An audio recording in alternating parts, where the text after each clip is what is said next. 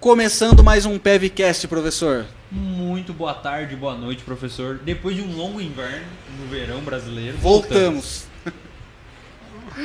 Como é que o senhor tá? Tô bem, tô bem. Maravilha, show de Tô bola. passando ileso ainda, graças a Tá Deus. só desviando. É. O vírus tá vindo, eu tô aí, dois anos já. Maravilha. É uma saúde de ferro esse homem. É abençoado por Deus. E falando em abençoado, hoje nós temos uma presença ilustre aqui. Pedida, Muito pedido. convidados, alunos. Fizeram um lobby. Exatamente. Nada que uma hostiazinha a mais, a menos, me ajudasse a convencer. Exato. Mas estamos aqui hoje com o Padre Gustavo, maravilhoso. Famoso da cidade já. famoso, Famoso. Cadê os aplausos? Da cidade, quiçá do Brasil, porque o YouTube é estourado. Exatamente. Nossa, o YouTube tá muito melhor que o nosso. A gente tá, na verdade, trazendo aí pra ver se o nosso Você alcança traz um o pouco mais pessoal do meu canal. Exatamente, a gente tá preocupadíssimo. Inclusive, a gente quer a senha depois pra subir esse episódio lá no canal. Ia ser muito legal. Maravilha. Então, Padre, a gente fica muito honrado de tê-lo aqui com a gente. A gente conversar, tirar algumas dúvidas, falar um pouquinho sobre, não só sobre a, a religião ou sobre isso, mas também falar sobre a figura do senhor, né? Qual foi o momento que o senhor bateu a cabeça e decidiu ser padre? Assim como nós também fizemos para ser professor. Acho que foi a mesma pedra. Exatamente. Tô tentando descobrir ainda. É, Stephanie, tudo bem? Maravilha. Show de bola. Que horas são, Stephanie? Cinco. Falta sete? Dois minutos ainda. Manda ver, professor. Começando então do começo, padre. O senhor é de Botucatu? Isso, eu sou de Botucatu. Pela primeira vez estou trabalhando em Botucatu, mas eu sou nascido em Botucatu há alguns aninhos, poucos aninhos, mas sou botucatuense. Fiquei aqui até os meus 18 anos, depois fui fazer seminário. Saí, fiquei, passei em Marília, oito anos estudei em Marília. Depois me ordenei padre faz 10 anos já. Rodei um pouquinho e agora, com a pandemia, voltei para Botucatu e cá estou de volta para casa. Que bom. Ele fez tudo isso com 22 anos de idade. É o que o, que o padre aparenta aqui. Com 22 ele conseguiu fazer render todo esse tempo. Tempo bem aproveitado. Bem aproveitado. Vou dar umas Você dicas de 22 como aproveitar tá o fazendo tempo. o que hoje? Exato. Tô assistindo um podcast, olha aí. Se tivesse estudando, tava muito melhor. Tá aí o padre pra provar. Seria professor. Não, seria É, padre. Melhor não. Seria padre, melhor. Bom, Posso mandar a minha? pode, Ah, não. porque eu vou ter que ir agora. Padre, o senhor me dá licença. Beleza. Só porque mas eu vim, volto. você vai me abandonar, beleza. Ah, não. Eu vou negar só uma vez, não três. Tá. Mas eu volto. Você tem duas chances Tenho ainda. duas chances ainda. Então Até eu o volto. galo cantar, você volta. É. Se o galo cantar, se não tiver de volta Errou. ainda. Galera, eu vou cometer essa indelicadeza, mas eu já venho, é porque também tem uns boletos pra pagar aí. É. tá Bom, até daqui a pouco. Até mais. Juízo. Bom recado do padre. Dependendo do que você voltar, por favor, a gente já puxa uma cortina ali, você se confessa. Mas até hoje, eu tenho uma tia que toda vez eu vou sair, ela fala juízo, hein, meu filho? Tá indo com a batina pra fazer uma missa, né? Juízo. Juízo na missa lá, hein? Por favor, hein?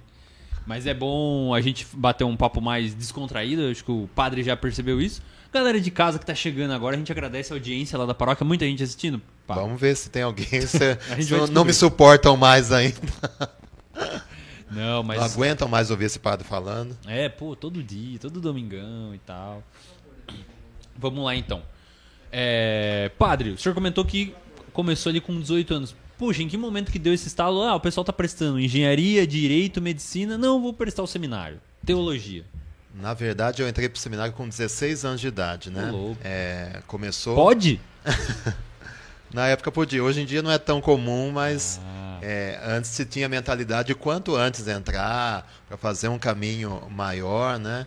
Então, na verdade, eu era coroinha lá na paróquia de São Pio X, na Coab 1, e ali comecei a, a gostar daquele ambiente, daquela vida, e, e participava, ia, e aquilo foi, de fato, fazendo parte até que um amigo da Onça me convidou para uns encontros vocacionais que tinha no seminário. Né? Todo último domingo do mês, é, aqueles que pensavam e discerniam um pouco sobre a vocação, pensar. Qualquer que fosse a vocação pro É, no né? começo era mais é, todas as vocações eclesiásticas, depois ia funilando mais para sacerdotal, né? Entendi. Mas era só para homens, né? Porque no seminário já se direcionava mais para essa parte religiosa, né? Daí, é, o grande atrativo era o almoço que tinha nesse. nesse Era uma armadilha, né? Sim, porque tinha uma macarronada com frango, que era um negócio espetacular, né? E a gente ia por causa da macarronada. Daí aproveitavam para lançar a ideia de ser padre, né? E eu lembro que eu estava. Era ano 2000, primeiro ano que eu comecei a participar, eu estava na oitava série e fui é, todos os meses até metade do ano. Daí eu falei, ah, não, não é para mim isso e tal. Daí no ano seguinte, voltei a participar. Pra e- comer, né? Pra comer e fui pego pelo estômago mesmo. E... Relacionou, né? Pô, coisa boa, né? Comida, macarronada boa com frango. Deve ser bom esse negócio de Sim, seminário. sim, sim, sim. E no fim do ano teve lá conversa com o bispo, com psicóloga, com o reitor e tal, e eu fui aprovado, fui aceito para entrar para o seminário e entrei para ver o que, que ia dar, né? E cá estou. 20 anos Certo. depois, fiquei 10 anos no seminário, porque a gente faz a, a formação inicial aqui em Botucatu, fiquei 3 anos aqui, terminei o ensino médio, depois fiz mais um ano chamado propedêutico, que é uma preparação para filosofia, daí fui para Marília, Fiquei sete anos lá, três anos estudando filosofia, quatro anos teologia, e depois é, fui ordenado padre. Né? Só pra eu entender aí, é, eu não tenho tanto conhecimento. E eu acho que a galera, às vezes, de casa também não conhece tanto, né? Estamos essa, aqui para explicar tudo. Essa primeira formação que foi junto com o ensino médio, é, ela, é, o que, que é ensinado ali? Já tá se aprofundando na, Isso. na teologia ou não? É Aqueles mais- primeiros anos é mais a convivência, é um habituar-se com, com o ambiente, né? Na, na época é, eu estudava ali no La Salle, que era do lado do seminário, né? Então, o principal foco era terminar o ensino médio, passar de ano, ser aprovado tudo lá. E depois a convivência, daí os momentos de oração, é, a gente acordava, já tinha a oração da manhã das laudes, a missa, depois íamos para a escola, à tarde o período de estudo. Então é, é mais um período para se familiarizar com o ambiente, criando Rotina. uma rotina, disciplina, né? Porque depois é, são coisas que vão entrando na gente e que a gente vai usar para a vida toda, né? Porque depois da gente virar padre, cada um vai para a sua paróquia, tem a sua vida. Se você não interiorizou isso, essa disciplina, essa rotina, você se perde depois, né? Então esse começo, aqueles dois primeiros anos que eu fazia o ensino médio ainda, foi mais para criar essa rotina. Depois que eu terminei o ensino médio, esse ano de propedêutico, já aí sim, daí começa é, uma introdução à filosofia, uma introdução ao catecismo, é, tive aula de latim, é, aula de, de língua portuguesa também para aprimorar e um período de discernimento vocacional, né, onde se pensa bastante, se fala bastante sobre a vida do padre, sobre a vocação sacerdotal, para que a gente já ali, através da oração, já pense se é isso se não é isso, se quer dar continuidade nesse caminho, se já vai desistir ali. Tanto que é, muita gente entra no seminário, né? menos hoje, mas, mas desses, muitos, a maioria deixa no caminho, são poucos os que chegam. Pra você ter uma ideia, é, meu segundo ano, ano 2003, nós éramos 14 seminaristas na casa, né? Eu sou o único que vingou dos 14, Caramba! eu sou o único que sou padre, né? Mas é naquele, né, nesse último ano já da galera funilando já, já nessa... Isso, no nessa- propedêutico, antes de ir para a filosofia e tal, né?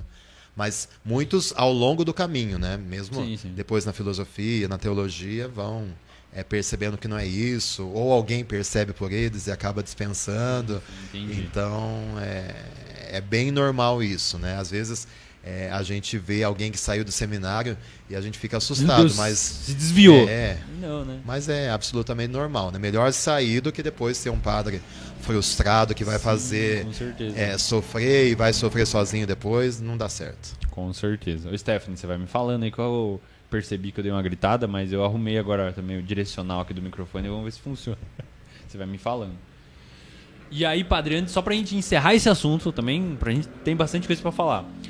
Se alguém quiser, en- se alguém quiser entrar, o senhor comentou, né? Ah, foi aceito. Porque não tem um vestibular, né? Como que funciona? Ainda mais aqui em Botucatu que a gente tem esse privilégio de ter o seminário aqui sim, sim, e tal. Como que funciona essa parte? É, tem um trabalho que é feito pela Pastoral Vocacional, né? É, é um grupo que busca ajudar os meninos que estão interessados é, na vocação sacerdotal, né? Então, em cada paróquia, eu aconselho a conversar com o padre, né? O padre vai direcionar para esses encontros vocacionais que acontecem no seminário de tempos em tempos. Não sei se tem a macarronada ainda, mas. Ah, pessoal, não tem essa sorte. de tempos em tempos tem um encontro em que é, vai se falando e vai se conversando para ver um pouco o perfil de cada um, a história de vida de cada um, porque é, não basta, ah, eu quero ser padre, né? É, a igreja tem que ver se você tem o perfil para ser padre também, né? Então, mesmo que não tenha um vestibular, mas tem uma seleção, tem um acompanhamento, é, se passa por psicóloga, é, se conversa com reitor, diretor espiritual. Então, é, são várias avaliações que são feitas para ver se a pessoa tem a maturidade para começar esse caminho. Lógico, não, não, se exige que a pessoa esteja pronta ali já, mas pelo 18 menos para né? começar, né? E tem muita gente que começa mais tarde? Sim, às vezes é o que a gente chama de vocação tardia, né? Às vezes a pessoa já fez faculdade, já é, experimentou outras coisas na vida e lá percebeu que aquilo que Deus quer para ele é ser padre, né? Por exemplo, eu tenho um amigo é, que estudou comigo do seminário e ele tinha feito já veterinária, já tinha uns 28 anos de idade quando entrou e, fez o caminho de seminário, né? Ficou oito anos, depois foi ordenado padre. Hoje é um super padre lá em Tupã. Tá super feliz lá também. Legal, né? Ver, ver essas histórias, né? Que Sim, deixou teve... a, a, medicina, né? É, depois eu, lá em Roma eu conheci e até é impressionante, né? É um rapaz que ele se formou em medicina a gente pensa, né? Nossa, todo mundo quer ser Carreira, médico, o auge. Passar num vestibular de medicina. Ele terminou a faculdade de medicina e deixou tudo para ser padre, né? Tava lá estudando para ser padre. Tem doido para tudo. Sim, sim, não, nada a ver. Eu claramente, não tô brincando. Mas o testemunho de, de vida desse rapaz é, é muito bonito, né? A conversão, o encontro com Deus, o chamado. E você percebe, você conversa com ele, não é, ah, eu deixei de ser médico. Não, a liberdade e uma consciência de que ele fez aquilo que tinha que fazer, né? Ah, muito legal, muito legal. E aí agora, padre, aproveitar um pouquinho que o pessoal tá, tá chegando aí, tá aumentando a nossa audiência. Como que tá, Stephanie? Já tem gente no chat falando alguma coisa pro padre ou não? Já tem recado pro padre? Ainda não. Ainda não. Então tá bom. Não, olha lá, padre. Vou, vou compartilhar aqui no Fica no à vontade. Enquanto isso eu vou fazendo um merchan. Isso. Pessoal de casa, a gente agradece demais. Vocês estão me vendo aqui sozinhos, por quê? O Pedro, que devia estar aqui do lado do padre, está aqui o microfone dele, ele não está porque ele está, infelizmente, a esposa dele deu positivo pro Covid, galera. Então, o professor Pedro está bem, graças a Deus, não está acontecendo nada com ele, não tem nenhum sintoma. Então a gente continua aí é, torcendo para que fique tudo bem com ele e com a esposa. Mandar um abraço para Letícia, que com certeza vai estar assistindo a gente, sempre está prestigiando. Mas desejar força para ela aí, desejar melhoras, que se recupere o mais breve possível, viu, Letícia? E Pedrão, se cuida aí, tá bom? Sei o trovão aí, nada de pegar Covid da Letícia, hein? Pelo amor de Deus, que é o cachorro. É, o Pedrão não está. O professor Eric estava aqui, ele começou o episódio, mas ele teve que dar uma aula, né? Nossa vida de professor. Vocês acham que não é verdade? Tem gente que conheceu a gente, padre, só pelo podcast? Acho que a gente não é professor, a gente só joga esse lance aí. Porque, ah, tem podcast de tudo? Ah, podcast de professor tá faltando, então os caras inventaram essa para tentar arrancar dinheiro. Não, não é verdade. A gente é professor, mesmo o professor Eric acabou de sair para dar uma aula, daqui a pouco ele volta. Toda segunda esse ano aí vai acontecer um pouquinho disso. É também, inclusive, muita gente pergunta, né? O padre perguntou, dia que vocês gravam, o convidado sempre pergunta. A gente grava de segunda e quarta, porque são os únicos dias que a gente não dá aula à noite, não dava. Os três não dão aula à noite, né? Só o professor Eric que tá dando aula agora, então ele tem que dar essa saidinha. Então, pessoal de casa aí, estou explicando por que, que tô só eu aqui. O, o V do PEV dominou, virou VCast. Não, fiquem tranquilos. Galera tá de volta. Pedrão deve estar tá no chat aí, mandando um monte de recado, falando para enquadrar a câmera, para aumentar o microfone. Pedrão, dá um sossego aí pra Stephanie, pelo amor de Deus, pra diretor. Mas beleza então, pessoal. Fala dos nossos patrocinadores. Começar falando da Inventa Móveis Planejados. Padre, os móveis planejados lá, o senhor falou que reformou o altar lá. Teve uns móveis planejados lá. Tô precisando de uns, vou aí, entrar em contato. Aí, ó, vamos manter contato aí com o patrocinador. Com certeza ele vai fazer um, um desconto de outro mundo, né? De outro, que não é da terra, para poder ajudar. Tá registrado isso, eu vou comprar. Sim, sim. E, o, e é legal comentar, né? O pessoal da, da Inventa já comentou com a gente aqui, a gente bate papo com os patrocinadores, né? É, nunca a igreja entrou em contato com a agência de marketing, com a Negocioterapia, que é o nosso outro patrocinador, para cuidar das redes sociais. Mas eu conheço igrejas que têm, né? Que contratam. Ô, Stephanie, derrubando tudo aí, meu. Tá nervosa? Calma. Meu Deus. E o. Mas, mas a, a Inventa falou que já fez. Já fez altar, já fez aquelas mesas né, que ficam no altar com, com os elementos.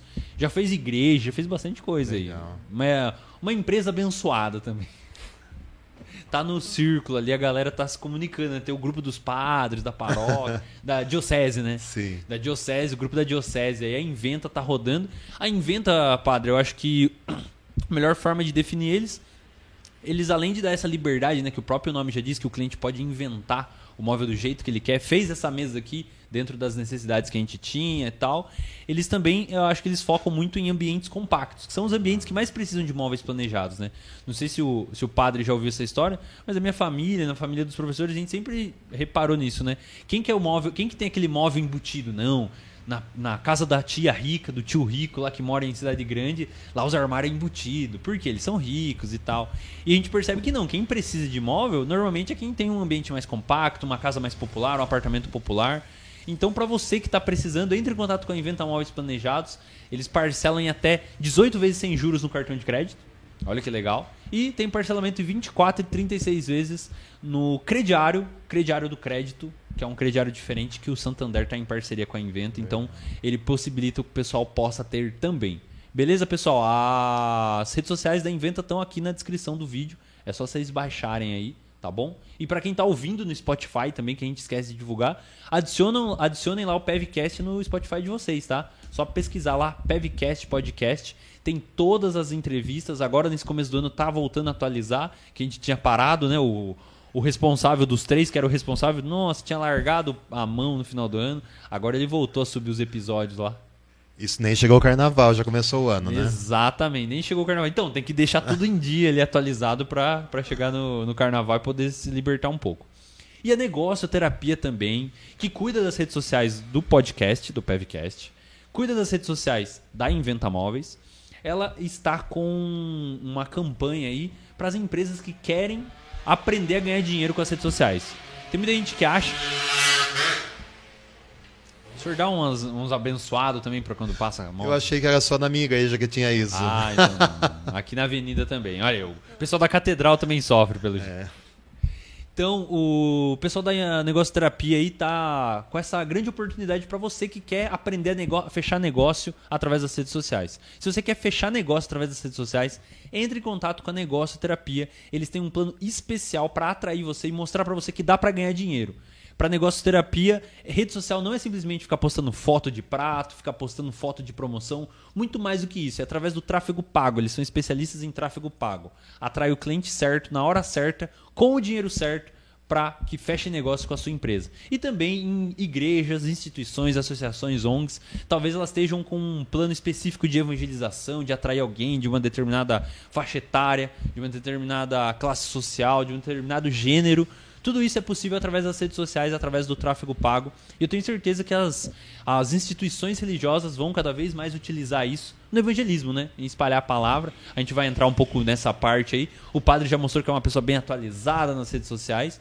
Então, as, faça como ele, se atualize nas redes sociais, entre em contato com a Negócio Terapia, que também está aqui na descrição desse vídeo. Você pode é, falar com eles, belezinha? Fiz o merchan. Ah, e tem um outra, uma outra coisa, assim. A gente deixou algo muito abençoado em cima da cabeça do padre. Não é uma auréola de anjo, que ele ainda não é, mas tem um QR Code ali em cima da cabeça do padre. Ele não consegue ver na, no nosso.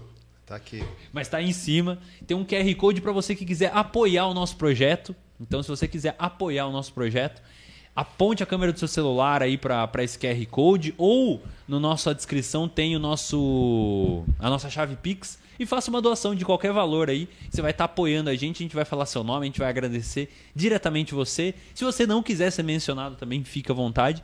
E aí você pode mandar sua mensagem através do Pix. Então se você mandar 50 centavos, você pode mandar uma mensagem, a gente vai ler sua mensagem. Às vezes pode ser uma mensagem de carinho, pode ser uma mensagem, acabe com esse podcast. 10 mil reais e a mensagem. Não faça mais. Pode a gente vai mandar. entender o recado, entendeu? A gente vai entender o recado. Então, se você quiser mandar esse recado aí, mande, apoie esse projeto. A gente não quer parar pra gente trazer convidados maravilhosos como o Padre Gustavo. eu vou lá. ficar me achando assim, com tantos elogios. É que foi muita propaganda antes, né? Me pagam quem fez essa propaganda. Não, o senhor paga, né? o senhor deve estar pagando. Então vamos lá, padre. A gente já contou um pouquinho que o senhor nascido aqui em Botucatu, Botucatu. cresceu aqui em Botucatu, Botucatu também, estudou, sempre. fez o seminário e aí foi pra qual cidade depois daqui? Depois que eu fui ordenado, primeiro diácono, né? Quando a gente termina é, o caminho de formação, a gente ordena diácono, fica uns seis, sete, oito meses como diácono, para depois é, ser ordenado padre. Então, como diácono, eu fui para Cerqueira César e Águas de Santa Bárbara, duas paróquias vizinhas ali, e eu atendia essas duas. Fui ordenado padre é, em 2012, fiquei ali mais um ano e pouquinho, é, atendendo as duas cidades, Santa Bárbara, Água Santa Bárbara e Cerqueira César. Depois dali, eu fui transferido para Lençóis Paulista, é, no Santuário Nossa Senhora da Piedade, a igreja matriz lá do centro. Legal. Fiquei mais um ano ali em Lençóis Paulista. Depois eu fui para Aparecida de São Manuel, tem o Santuário Nossa Senhora Aparecida ali. É, até então eu sempre era o auxiliar, né? Ah, sim, todos o esses vigário casos. paroquial, né? Eu ajudava o responsável da paróquia, porque a prática normalmente é essa, né? A gente ordena, não pega já a bomba de uma paróquia É, pra gente, né? os A gente problemas. vai, vai devagarzinho, acostumando, se habituando. Então, eu fiquei dois anos e pouco como vigário paroquial, auxiliando, né? Fazendo a parte boa de ser padre, que é celebrar, atender o povo, a parte de ser padre, né? E deixava os problemas pro- É, porque a titular. parte administrativa é, é o pároco, é o, o responsável, é o titular que, que responde, né? Daí os problemas vêm. Então, os dois primeiros anos foi lua de mel, né? Só a parte boa. É isso, eu quero fazer pro resto da vida. Mas uma hora a gente tem que assumir a responsabilidade, né? Daí, em 2015, eu fui transferido para Aparecida de São Manuel. Ali fiquei por dois anos e meio. E daí surgiu uma possibilidade de ir para Roma, eh, me especializar um pouco, fazer um curso de mestrado. Eu fiz um mestrado em Direito Canônico. Que e legal. lá fiquei quase três anos. Era para estar lá até hoje, porque eu já ia engatar um doutorado, mas veio a pandemia, e mudou todos os nossos planos, daí eu E acabei aí voltando. mandou de né? volta. Isso. Na Eles verdade, eu decidi. Ah, sim. Eu decidi voltar é, pela situação, né? Também por preocupação com a família. Sim, com. Na época, é, os voos começaram a ser cancelados. Podia ser que não Brasil, voltasse, né? Daí eu falei, ah, se acontece alguma coisa e eu não, não posso voltar. Daí voltei a princípio para ficar uns dois, três meses. De quarentena, né? o 40 pico, dias ali. Esperar o pico da pandemia, a curva subir, acabar. E até hoje não acabou esses picos aí, né? Mas é, acabei terminando online o curso que eu estava fazendo lá, é, o mestrado, né? Na metade de 2020 eu concluí. E o doutorado que eu devia fazer lá, eu comecei a fazer, né? Mas é, a distância assim fica mais complicado. Então eu fiz os créditos, as disciplinas que eu tinha que fazer. Agora preciso escrever a tese, mas me falta tempo. Com vida de youtuber, vida de paróquia, É. vida de outras coisas. De celebridade aí da É, cidade, né? nossa. Convidado pra dar entrevista nos lugares vai ficar complicado, né? Podia estar escrevendo agora a É. tese, mas. Mas é, eu acho que é legal primeiro a galera parar pra analisar, né? Eu não tinha a mínima noção do como, de como era, né? De quantas, quantas etapas passava a formação de um padre, né? Que às vezes a galera dá uma.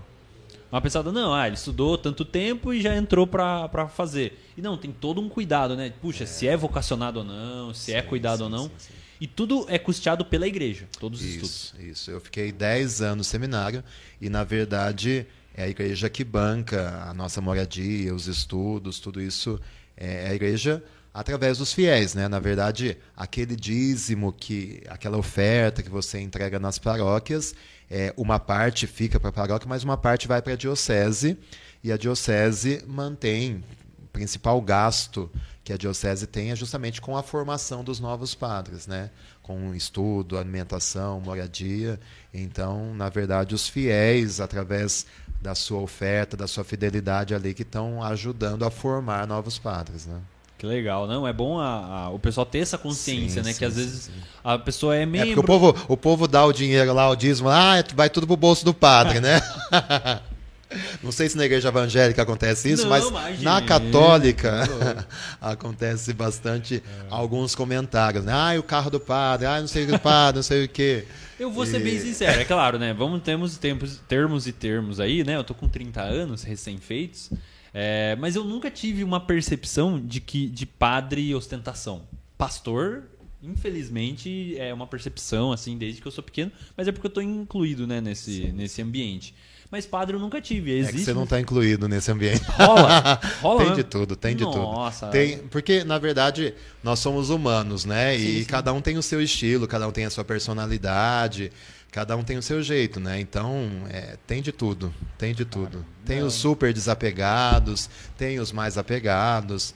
Pessoal do É, monasticismo assim, Tem, né? tem, tem. Tem os tradicionalistas, tem os super liberais, tem, tem de tudo.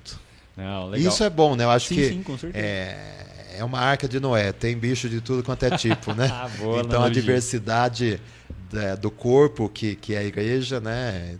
Tem membros diferentes, mas apesar de tudo isso, a gente forma uma coisa só, né? Que legal, não? Muito bom ter essa, essa percepção e conhecer que essa percepção que, que o senhor tem. O senhor comentou que foi para Roma estudar lá. É a, a Universidade do Vaticano, por exemplo?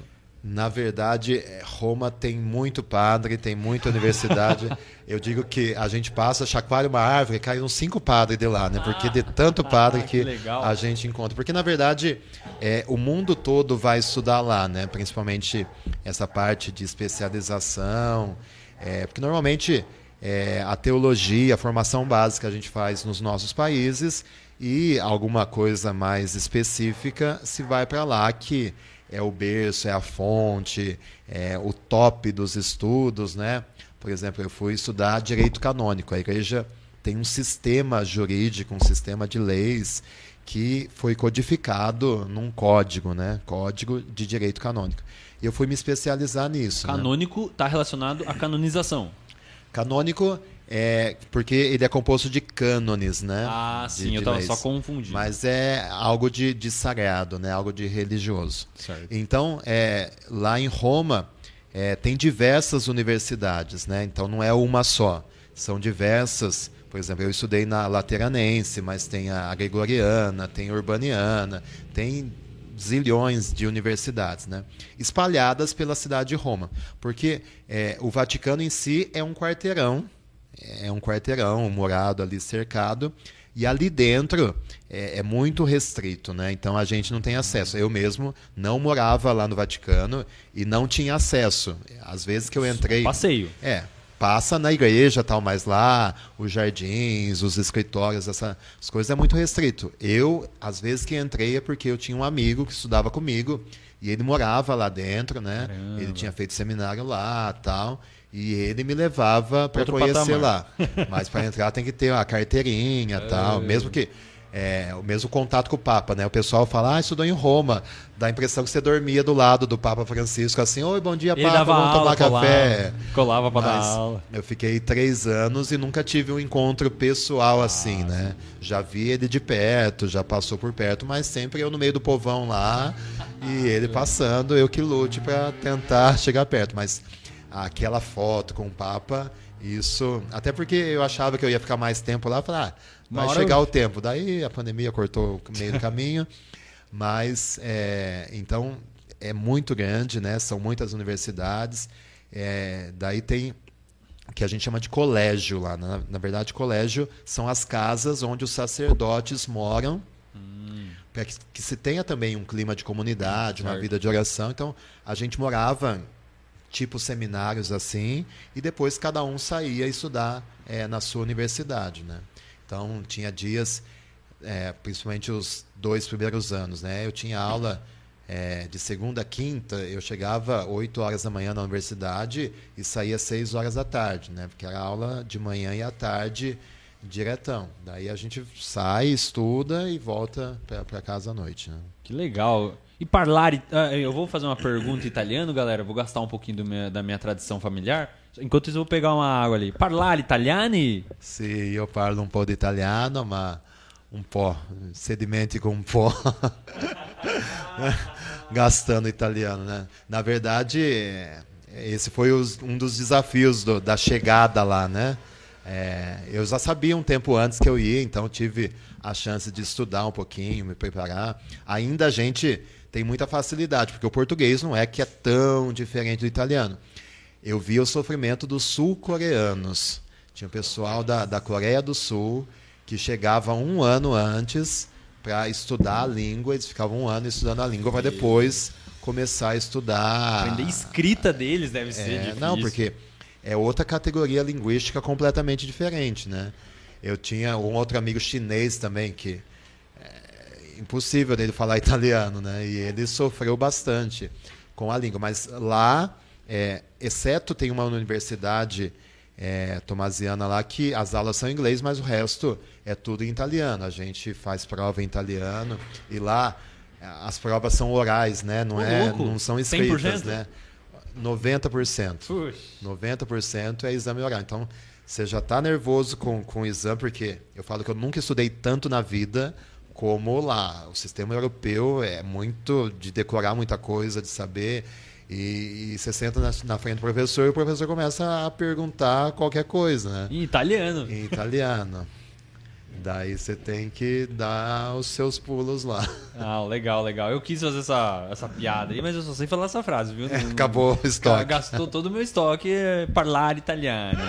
Como que fala não? Não.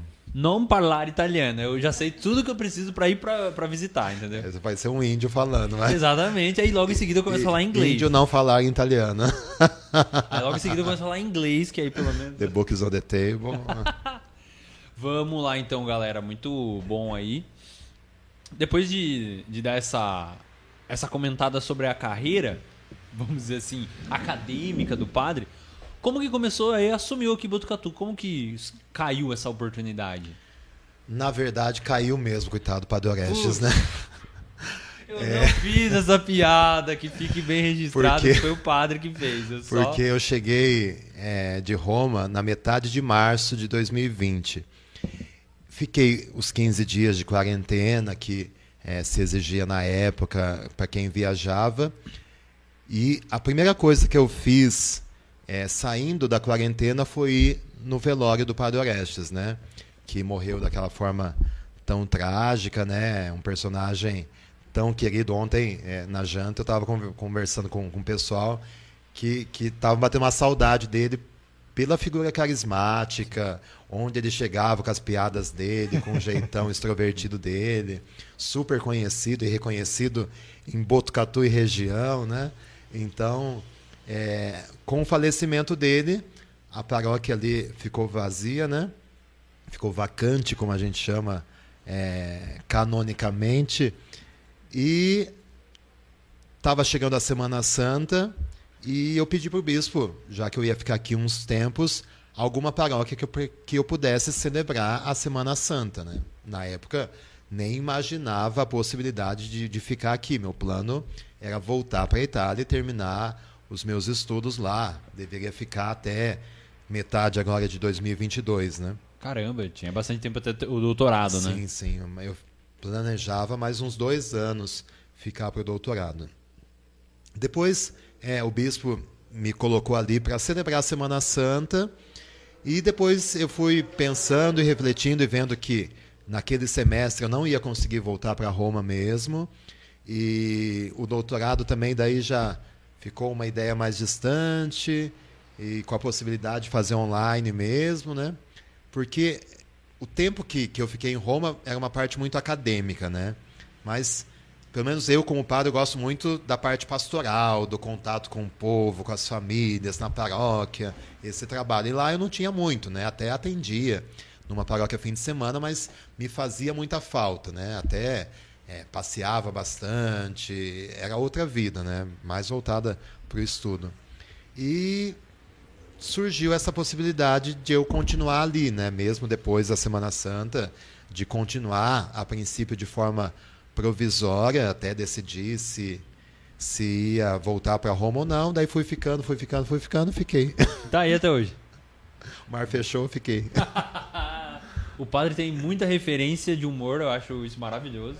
E é um perigo a gente começar a fazer uma disputa de piadas aqui, onde a gente vai essa conversa Você- vai eu, eu- esqueço piada. Eu amo piada. Mas eu tenho o dom de esquecer. Pode me contar uma piada hoje, mas. Eu acho que é uma dádiva, às vezes, dependendo da piada, viu? E eu fui suceder o Padre Orestes, que toda Que é missa tinha uma piada. Toda missa tinha uma piada. O povo fica lá esperando uma piada e não vem, porque o Ah. padre esqueceu a piada. Mas eu não conto piada. Sábado eu fiz um casamento e eu contei uma piada. E daí ontem, hoje de manhã, eu recebo uma mensagem: Padre, tudo bem? Eu estava cantando no casamento de sábado e eu fiz uma música com a piada que o senhor contou. Louco. A moça transformou a, a piada que eu contei numa música, uma moda de viola. Olha. Nota 10, muito bom. Sensacional. o, e aí eu uma, agora nas per- eu já vou começar a entrar num. Já tô com medo de cortar as, as perguntas que os caras vão mandar. O Pedrão vai tentar participar aí. Não sei se ele tá no chat ou Stefan. Então, o Pedrão vai tentar participar também com as perguntas dele. O Pedro que não vai, não pode estar aqui. Ericão depois vem. Uma coisa que me chama muita atenção no- na Igreja Católica, e aí eu ia percebendo, o senhor ia comentando aqui na conversa, contando, né? Alguns termos que são muito específicos, mas não sei a, a origem deles, né? Por exemplo, vigário é um termo, pároco, do, da paró a própria palavra paróquia, né? Elas não são palavras portuguesas, né? Sim, Do sim, português. sim. Vem muito do latim, né? Na verdade, é, a, a língua oficial da igreja é o latim. Por exemplo, nesse tempo de Roma eu sofri muito com o latim, né? Eu falo que eu nunca tinha sido reprovado na vida. A minha primeira reprova foi num exame de latim lá na Itália, né? Ah, Porque aqui a gente teve uma base de latim, mas ó, papinha de, de criança, né? Lá já chega é, com umas coisas e, por exemplo, é, o direito canônico, é, a igreja tem os seus tribunais, né? Tem os tribunais locais e tem os tribunais superiores lá em Roma, né? Então tem o que a gente chama de é, rota romana, que é o nosso supremo tribunal. E as sentenças da rota romana são meio que um referencial para os tribunais inferiores, certo. né? Então, é, tudo que eles decidem lá serve um pouco de parâmetro para as nossas decisões nos tribunais. Mesmo. Isso. Só que as sentenças deles são em latim. Então você pega sentenças de 50 páginas em latim e você tem que ler aquilo lá e ir traduzindo. Então a igreja tem como língua oficial ainda hoje os documentos principais do- dos papas, a língua sempre oficial é o latim, depois se traduz para todas as línguas, né? Mas é, o linguajar da igreja, por exemplo, paróquia, é, na, na verdade, o paróquia vem do grego, né? Paróquia vem de paroikia, mesma casa. Então, são os fiéis que compartilham uma mesma casa. Então, é, é aquela igreja, é aquele território, é aquela porção é, de fiéis que partilham uma mesma casa, né? que Então, junta ali na mesma igreja. Isso. Legal, Então, legal. é- E vigário? Essa eu vi- queria muito saber. Então, na verdade, o vigário é o auxiliar é, do padre, né? Vigário é aqueles que faz as vezes, né? Por exemplo, é, o Papa recebe um título de, de vigário de Cristo, né? Então, lógico, Cristo não tem substituto, mas é, é como se fosse um representante do Cristo que é a cabeça da igreja aqui na Terra. Então, o Papa é o vigário de Cristo e a gente usa é, hoje em dia é, vigário como um auxiliar do pároco. Né? O pároco é o responsável de uma paróquia e, na falta dele, o que faz às vezes, o que ocupa o lugar é o vigário paroquial. Acho muito legal ter essa, essa noção, assim, essa percepção. Somos toda. todos padres, mas com ofícios diferentes, né? É, missões diferentes. O senhor tinha comentado do, da especialização em direito canônico, né? Aqui, por exemplo, na nossa região, tem um tribunal ou não? É um tribunal mais Sim. Brasil, assim? Na verdade, é, o ideal seria que cada diocese tivesse o seu tribunal. Mas, por falta de recursos humanos, principalmente, né, porque é, exige essa preparação, uma formação específica para isso, então as dioceses não têm estrutura para manter um tribunal.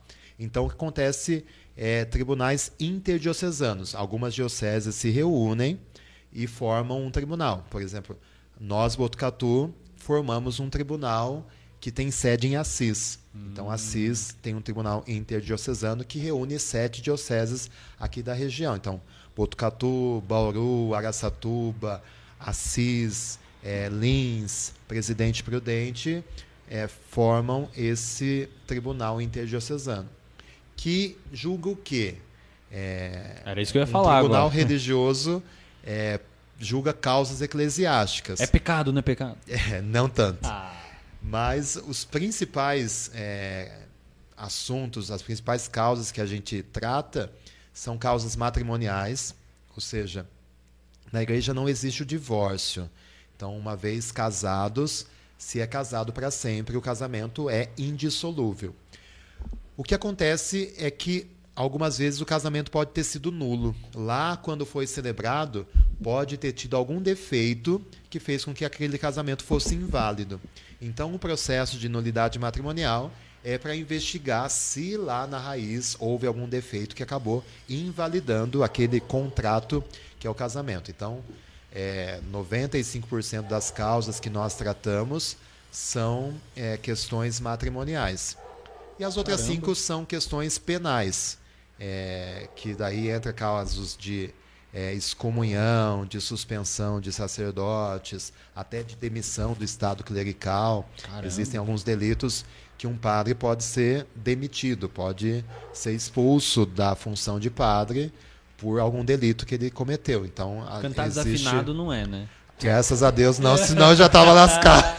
Não, eu tô falando por As, causa dos padres. as aulas do seminário não funcionaram para mim Ah, nesse sentido. Tem, ah, tem aula no- de Eu canto no tava- seminário? Teve.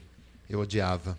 Nossa, como eu tinha nervo. Pô, mas é obrigado Toda segunda noite, toda segunda noite tinha aula de seminário. Ah, Mas aquelas era coisas. obrigado a saber cantar o padre? Sim. Pra, tipo, não tiver uma banda ali, uma galera pra auxiliar, ele mesmo toca sim, o barco. Sim, principalmente as solenidades, né? Que tem aqueles. Ah, entendi. Amém. Ah, então, para aprender essas entonações aí, é, toda segunda-feira, na época lá em Marília, né? Tinha um dos seminaristas que ele era formado em música tal. Chato. Mas, mas ele dava essas aulas pra gente. Eu, como não, não tinha o dom, né? eu gosto muito de ouvir música, mas não me peça para cantar. Então, para mim, era um peso. As aulas de segunda noite eram um sofrimento. E não aprendi muita coisa. Teve uma outra professora que daí era mais legal. Ela fazia umas dinâmicas tal, e passava a bola cantando tal. Era mais animadinha as aulas. Mas, É, Ajudava a disfarçar ali. mas tem que ter o dom, né? Se não tem o dom, pode ter a aula que for. Não, a pior coisa que tem, a gente brincava, que era pastor que tentava gravar CD. Nossa, não existe coisa pior do que era pastor tentando gravar Tem que ser CD. igual o Padre Marcelo, né? Que só, só agita o povo e deixa o coral Isso, cantar. é com você. Só vocês, não tô ouvindo. Levanta Não, mas, a mão. mas, é, pô, eu não queria entrar tão cedo nessa dessa deixa aí, mas o padre deu essa oportunidade. O que, que o senhor acha desses padres famosos, desses celebridades aí?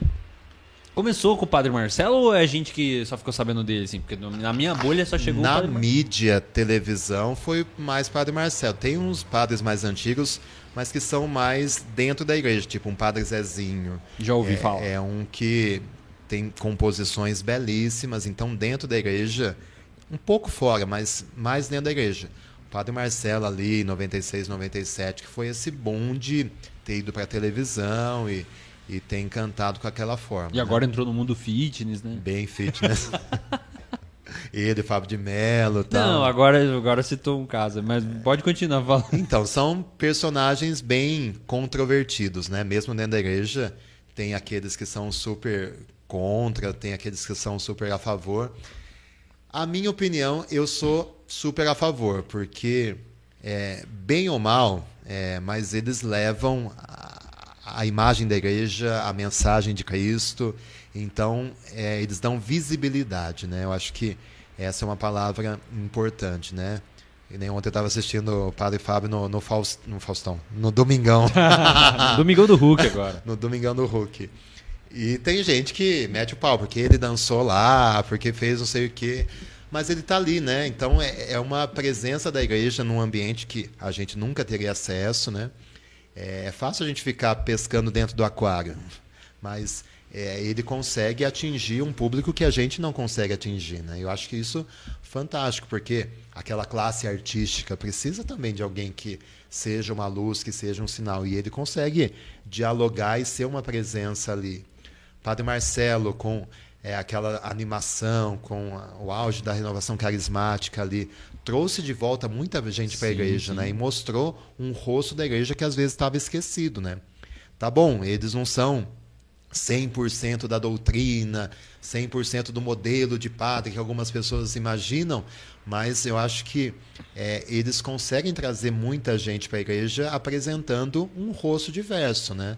É, como eu falava antes de que cada padre tem o seu perfil, cada padre tem o seu dom, né? E tem os que cantam, acho que tem que cantar e usar a música para evangelizar. Tem os que é, escrevem, tem que usar esse dom para evangelizar. É, Deus deu esses dons para a gente, para a gente colocar a serviço, né? Então, se o dom deles é esse e se eles tiveram essa porta aberta, eu acho fantástico. Eles têm que é, continuar mesmo. São vidraça, né? Porque o que eles levam de cacetada e pedrada é normal, mas é, como o Papa Francisco sempre diz, né?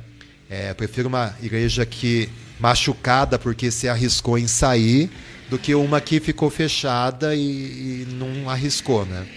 Então eu acho que são ambientes como Paulo ia em ambientes, o Areópago, por exemplo, e ali aproveitava do paganismo, do ateísmo dele, do politeísmo para pregar o Deus verdadeiro, a gente precisa também ir para esses areópagos modernos, comunicação e dar a nossa mensagem, né?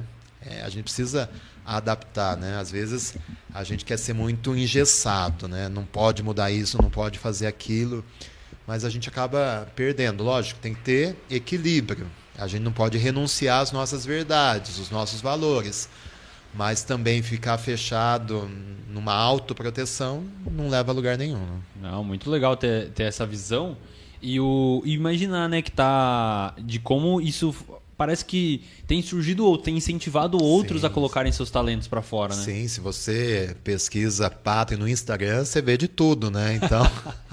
tem o das caixinhas de perguntas, né? Sim, tá o Padre Patrick lá de é... Parauapebas também tá fazendo muito sucesso. Ele tem um sotaque bem forte, né? Acho que ele é de sim, uma cidade sim, interiorana, né?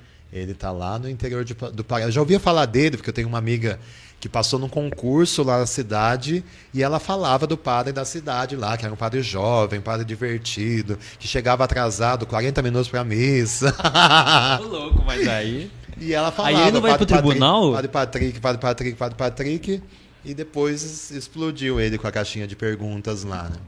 É controverso, porque é, muita gente não entende o humor dele, né? Isso, então, acho que esse é um grande problema. É, a gente está num mundo muito chato, né? Que a gente não pode brincar que tudo se leva a ferro e fogo, né? E ele brinca às vezes com coisas que para alguns não deveria brincar, né? Por exemplo, é, casamento. Ele acaba com o casamento. E, e o casamento é uma instituição defendida pela igreja. Muita gente não entende o tom de brincadeira Exatamente. deles como que se ele tivesse falando mal do sacramento do matrimônio, né? Então é, é um risco, né? Porque existe muita incompreensão, né? É, eu mesmo, uma vez, eu fiz uma dancinha no TikTok. É, hoje em dia não faço mais. Ah, manda o arroba da, pra galera seguir. Essa dancinha tá no TikTok ainda? Ai, nem sei. Eu acho que foi no, nos stories e tal. Daí eu fiz esse story. Tá, tá movimentando. Tava na, no, no trend tava na lá. Música tava trend. na trend lá. Daí, todo mundo, ai que legal, não sei o quê. Uma mal acabada comenta: Padre, onde o Senhor está querendo nos levar? Para o céu ou para o inferno? Ah. então, tem muita gente que não entende, né? Que sim, sim. às vezes, através de uma brincadeira, você consegue atingir um nicho que você talvez nunca atingiria. Com certeza. Às vezes é um gatilho para você é apresentar Jesus, uma mensagem para essa pessoa, né? Tem um, então eu acredito um, muito nisso. Tem um TikToker que eu, eu acho que ele não tá ainda padre, eu acho que ele é seminarista, que eu acho que deve ficar com tanta informação na cabeça, né? De estudo, de filosofia, da teologia. E aí ele começou durante a pandemia, eu vi ele. Ele é meio gordinho assim, mas ele já usa a gola certinho. E aí ele, ele pega todas as danças, todas as coreografias e ele usa pra falar ah, quais são, por exemplo, os, os sacramentos. Eu lembro que ele fez um vídeo usando uma música super popular. Eu acho que a música até meio baixa a letra. Mas ele tá ali mostrando os sacramentos. E aí bomba demais. Aquele vídeo tá, tipo, viralizado pra caramba. Exatamente por causa disso. Vai ter uma galera falando assim: nossa, eu não sabia, nossa, eu não conhecia, nossa, que legal. E a pessoa segue aquela música, aquela trend. E aí descobriu algo sobre a Igreja Católica, aprendeu algo sobre a Igreja Católica. E tem uma enxurrada de gente falando assim: meu Deus, que pecado absurdo, tem que ser expulso um cara desse. Como que isso aí vai virar padre? Só porque ele tá usando aquela música, a música é baixa. A galera não prestou atenção em nada do vídeo, que ele tá ensinando sacramentos para uma geração que não sabe nem o que, que significa. Então acho que é, é bem isso mesmo, né? Ter esse bom senso, pelo menos, né? Sim, sim. Mas é um arriscar-se, né? Acho que tudo que a gente faz tem os riscos. É... Eu tô com o canal do YouTube lá também. Pode divulgar, tava demorando, né, padre? Pode falar, poxa. O canal Padre Gustavo, digita lá no YouTube, você vai ver meus evangelhos todo dia. E muitas vezes, principalmente quando eu no começo eu fazia alguns vídeos mais polêmicos assim. Sim, eu vi que tem um que tem muita É, visualização, é, polêmica. Que deu uma polêmica. Até tive que desativar os comentários, porque começam umas agressões verbais. É, não você tem a capacidade de dialogar e de entender o ponto de vista, né? Já vai para para humilhação, e ainda mais é, internet, esse negócio de cancelamento, tudo se cancela hoje em dia, né? Então são riscos que a gente sofre. Então, é, hoje em dia, mesmo recebendo os comentários é, negativos, os dislikes lá no YouTube, é, me ajudou muito a, a entender isso, né? No começo, se alguém dava o joinha para baixo lá, nossa, por que, que não gostou? Vou tirar o vídeo do e ar, eu né? olhava de novo para ver. E depois eu fui vendo que sempre tem uma quantia ali que não gosta. Eu falei, ah, se nem Jesus agradou todo mundo também, né? Então, é, já sei lidar muito melhor com isso, né? E, por exemplo, paróquia tem muito disso, né? Às vezes você propõe alguma coisa, uma novidade, uma ideia, tem os que gostam e tem aqueles que não gostam. Como tudo na vida, né? Acho que qualquer profissão que a gente vá, qualquer cargo de liderança, existe uma oposição, uma rejeição e, e faz parte, né? Esses dias eh, na missa a gente comentava o Evangelho, eh, Jesus que voltou para a sua terra, para Nazaré, e ali ele foi rejeitado pelos parentes, pelos amigos, pelos concidadãos dele, queriam até jogar precipício abaixo, né? Mas Jesus passou pelo meio deles e continuou o caminho. Então a gente precisa fazer isso também, né? Se ficar muito, ai, porque falaram mal de mim, porque não aceitaram a minha ideia, a gente não faz nada na vida, né? Então tem que passar pelo meio disso e seguir adiante. Muito bem. Ainda falando sobre os, os, os que são famosos aí, né? Os artistas, padres e, e até outros religiosos, né? Outros cargos. Tem algum risco deles terem, sofrerem algum tipo de punição, assim, deles passarem em algum ponto? Pode quando chega em questões doutrinais, assim, né? Por exemplo, se um padre famoso vai na televisão e começa a falar alguma heresia, que a gente fala, um erro de fé, né? E começar a ensinar uma doutrina diferente da igreja. Porque, como padre, a gente tem que entender que a gente tem a nossa opinião pessoal. Tem muitos assuntos que eu tenho a minha opinião. Mas, como padre, eu não posso ir num programa de TV ou num YouTube e dar a minha opinião. Porque, na verdade, é, quando se fala o padre Gustavo, muito maior do que a minha pessoa é a instituição que eu estou levando atrás. Né? Então, eu tenho que, mesmo não concordando, apresentar a doutrina que é da igreja. Né? Porque sim. a instituição é muito maior do que eu. Né? Tem até um santo que eu não lembro qual que dizia eu prefiro errar com a igreja do que acertar sozinho. Então é, é, mais ou menos isso, né? Então já aconteceu até alguns casos de que um padre vai e acaba falando uma opinião pessoal num ambiente desse, e a igreja convida dedicadamente o sacerdote a Se retratar. retratar a mudar, a, a corrigir. E se às vezes, por exemplo, é, um padre falou, falou um absurdo lá e bate o pé e não volta atrás, e a minha opinião é essa. Daí sim a igreja pode iniciar um processo penal contra ele, porque de fato ele está levando a confusão, a um erro de fé. Né? Porque é, se a gente cai, a gente não cai sozinho, né? A gente leva uma rempa junto com a gente, né? Nossa, um perigo. Então, essa responsabilidade a gente precisa ter, né? Não Sim, sou sim. eu falando. Né? É, por exemplo, é, questões de política, por exemplo. Eu mesmo não toco nesse assunto no altar, lá na pregação, jamais. Toco de forma geral, mas não defendendo fulano ciclano, porque, é, na verdade, é, não sou eu que estou ali, né? Mas a igreja, a igreja é apartidária, né? A igreja é, mostra como a gente deve votar, que a gente deve ter é, um engajamento político, sim, mas não vote para ciclano fulano, né? Então isso foge do nosso alcance.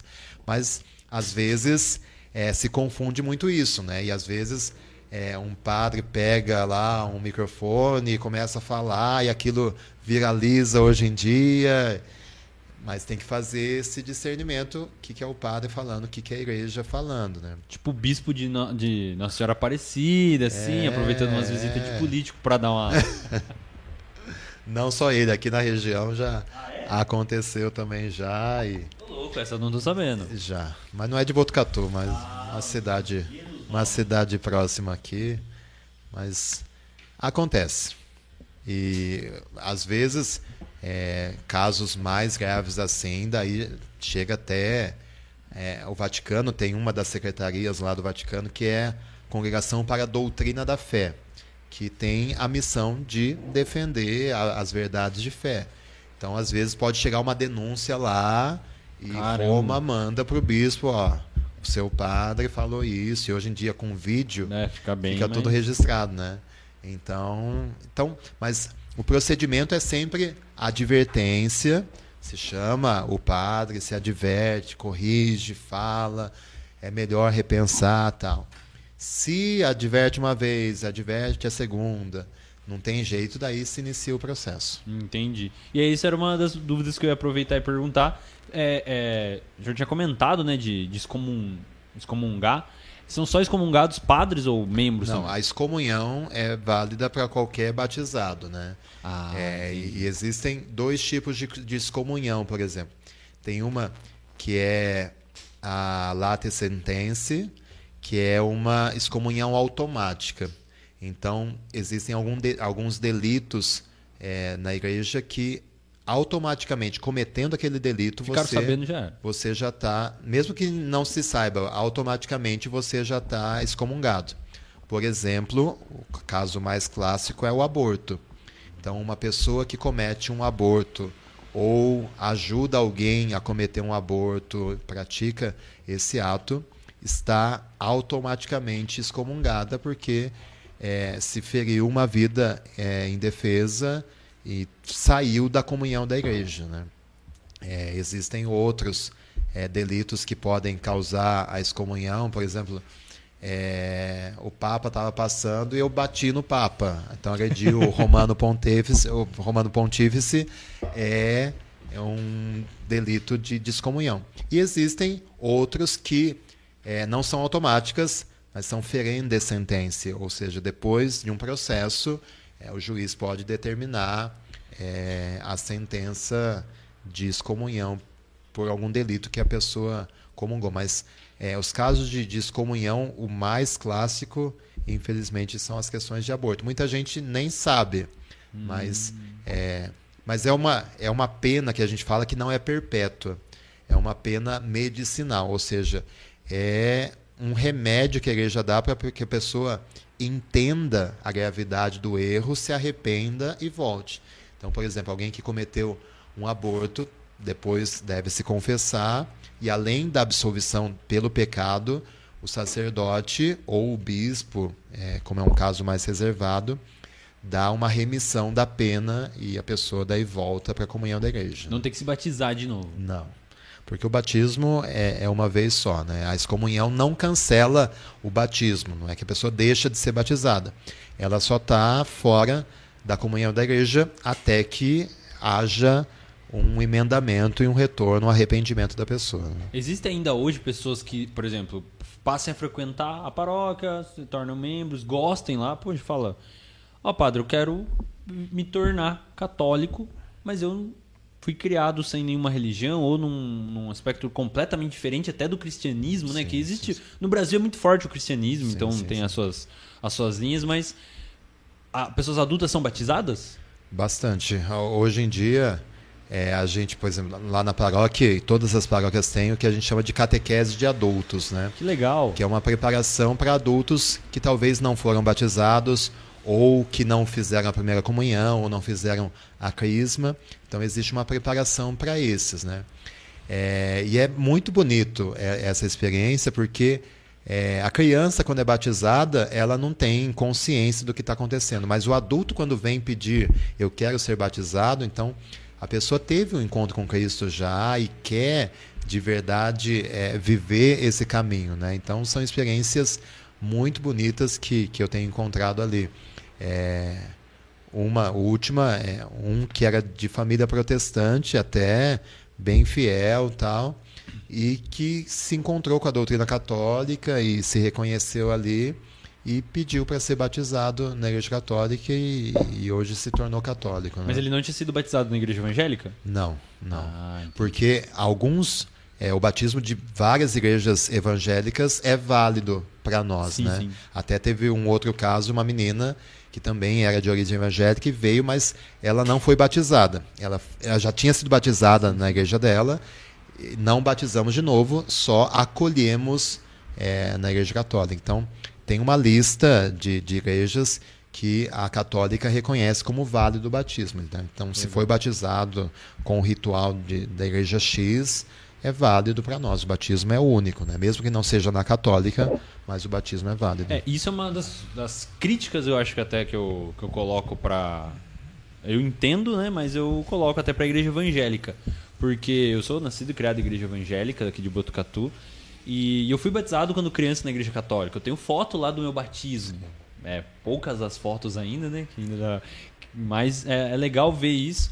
E aí depois lá com, com 15, 16 anos eu fui orientado. Puxa, ó, tem batismo e tal, remis- tem a, a diferença, aquele batismo é isso, esse batismo é outro. Fui batizado. E agora minha filha nasceu, eu tô em outra igreja, outra denominação e- evangélica, que é mais tradicional, vamos dizer assim, e eles acreditam no batismo de criança e, a gente, e foi a coisa mais maravilhosa do mundo batizar minha filha, que acabou de nascer. Então, e, e aí, eu, e aí o, pa- o pastor comentou isso, ele brincando e tal. E aí ele falou assim: ó, você sabia que esse batismo até na igreja católica é aceito. Porque, puxa, se, se é ela que vai manifestar a fé dela, ela que vai conhecer, e aí lá eles não vão querer batizar de novo, eles vão querer outras coisas, muito mais importantes. Sim, sim. E, e eu acho que é uma crítica da, de algumas igrejas evangélicas, que eu me recordo que até igrejas evangélicas que as pessoas eram batizadas, quando elas viam de determinadas igrejas, eles meio que tinham essa lista, só que ao contrário. Você veio de tal igreja, você foi batizado lá, então tem que batizar de novo aqui. Mas é só, deixa que eu critico, padre. Não precisa ser. Não precisa Eu não na falando polêmica. nada. Pode deixar que eu fico Minha nessa boca é um polêmica. túmulo. Deixa que as polê- essa polêmica eu assumo. Mas, o, mas uma, do- uma das coisas que a gente entrou nesse assunto, mas eu queria polemizar, voltar um pouquinho. Vamos voltar a falar do- dos padres. E padre que usa roupas mais. Existe isso, padre que use roupas, sei lá, mais sensuais, alguma coisa assim? A igreja observa isso ou não? Isso não tem nada a ver. A igreja. A menos que passe, tem que ser muito exagero para ela entrar. Por quê? Eu vou dar um exemplo. Eu não vou comentar, eu não vou dar dica, mas eu conheço senhoras que gostam muito de um determinado programa de televisão, de um determinado canal católico, porque o padre ele usa calças brancas extremamente apertadas. não sei se o padre já conseguiu decorar, saber qual que é. Então, é, o Código de Direito Canônico tem um cânone lá Tem isso ainda que lá. diz que o sacerdote deve utilizar o hábito eclesiástico ou, se não for possível, é, roupas aprovadas pela conferência episcopal. Ou seja, então é, o correto seria, segundo a lei da igreja, que nós utilizássemos a batina. O tempo aquela, todo. Aquela preta com os botões lá. Então, pela lei, é, o ideal seria que a gente usasse aquilo. Foi inventado até na, na igreja protestante a camisa de clésima, Sim, né? sim, sim. que é aquela só com a golinha aqui, que é uma simplificação da batina, Sim, né? sim, Então, é, muitas Dá vezes... uma mobilidade ali, né? Sim, muitas vezes, até na foto aqui eu tava com, Sim, com aquela exatamente. camisa. É, então, a lei manda isso, né? Mas na vida prática, às vezes se torna um pouco inviável, questão de, de calor, principalmente aqui no Brasil, andar. Conheço padres que optaram por usar aquela veste eclesiástica. Eu tenho um, um amigo meu aqui de Botucatu que o tempo todo ele está de batina porque é, ele se sente bem usando aquilo e é um sinal, né? Quando você vê um padre passando de batina, você sabe que é um padre, é, aquilo te remete a Deus. Então, na verdade, a veste eclesiástica tem esse sentido de mostrar que nós somos separados, né? Nós temos é, uma missão no meio do mundo de fazer a diferença. Né? É, por questões práticas, nem sempre a gente consegue utilizar, mas eu acho que o bom senso vai acima de tudo, principalmente pela opção de vida que a gente fez, né? De, principalmente a questão do, celibato, de uma entrega total a Deus, né? E às vezes, quando se usa é, esse tipo de roupa tão apertada, tão sensualizada, é, você acaba criando. Porque a imagem do padre já tem um estereótipo, né? Quanta gente se apaixona por padre porque. Ai, o padre é perfeito, olha como fala bonito, né? Ai, se eu tivesse um marido. Porque a, a, a mulher vai na igreja. Só vê... vai ela na igreja, é um problema. É. Daí em casa, aquele marido que bebe, que bate, aquele traste. Daí chega lá aquele homem que fala bonito, educado, arrumado, educado. Ah, então psicologicamente tem muito essa sim. idealização do padre. Até tem muita gente que acaba é, padre que acaba largando a batina e fica a mulher, só que a mulher queria o padre, depois percebe que o padre é um homem normal e daí desiste, né? então tem muito disso. Então já existe é, é, esse imaginário, ainda se a gente favorece certo tipo de, de olhar, de pensamento, é pior. Né? Então é, mas daí a responsabilidade de vigiar sobre isso é do bispo daquele sacerdote, né? Então cada sacerdote está ligado a um bispo. Todo, que, todo padre está ligado a algum bispo sim, no Brasil. É, ou um superior, por exemplo, se são porque a gente tem a diferença entre clero regular e secular, padres uhum. religiosos e diocesanos. Então tem os padres que são ligados a uma diocese, que é o meu caso, e tem os padres que estão ligados a um instituto religioso como os franciscanos, aqui em Botucatu tem hum. os capuchinhos do, do, Santuário de Lourdes, é, tem os dominicanos, beneditinos, então são ligados a uma ordem religiosa. Esses não estão ligados diretamente a um bispo, mas eles têm um superior da congregação da ordem deles. Nós que somos diocesanos, clero secular, a gente está ligado a um bispo e é sempre esse bispo que tem a missão de vigiar um pouquinho e de resolver os pepinos que aparecem com, com essa raça de padres. Legal. É fácil virar bispo? depois de ser padre? Assim, tem um caminho? É então, não é um caminho que, ah, eu estudo isso, eu faço aquilo. Na verdade, é, é uma seleção, uma eleição feita pela Anunciatura Apostólica. Então, é o núncio apostólico é o diplomata que representa o Papa aqui no Brasil. Em cada país tem a sua representação do Vaticano. Então, a nossa sede da anunciatura fica em Brasília e, de tempos em tempos, é, o núncio faz uma pesquisa entre os bispos. Ah, por favor, indique o nome de três padres que poderia ser bispo aí da sua diocese. Então daí se mandam esse nome e lá a anunciatura começa a fazer uma varredura da vida do, do, do candidato, né, para ver se não tem nenhum podre. É, daí tem é, consultas para ver se é, as pessoas que conhecem acham que ele tem perfil para bispo. Então tem um questionário imenso que é feito. Então se investiga toda a vida do, da, da pessoa para ver se ela tem o perfil. E depois de muito tempo dessa consulta, Daí se manda para o Vaticano. É, a diocese X está sem bispo e nós temos esses três candidatos. E daí o Papa, entre os três candidatos, escolhe um dos três. O volta para cá. Papa que escolhe o bispo. Isso. É. Caramba. O Papa com os assessores dele, sim, né? Sim. Mas é, essa decisão é do Papa, dentre esses três. Daí se volta, volta o nome do escolhido e daí esse escolhido é chamado a Brasília, o núncio fala com ele. Você foi convidado para ser bispo de tal diocese e tal. é, você aceita ou não, daí tem a, a possibilidade de aceitar ou não essa, essa missão, né? E é assim mais ou menos. Então, é, não se exige ter.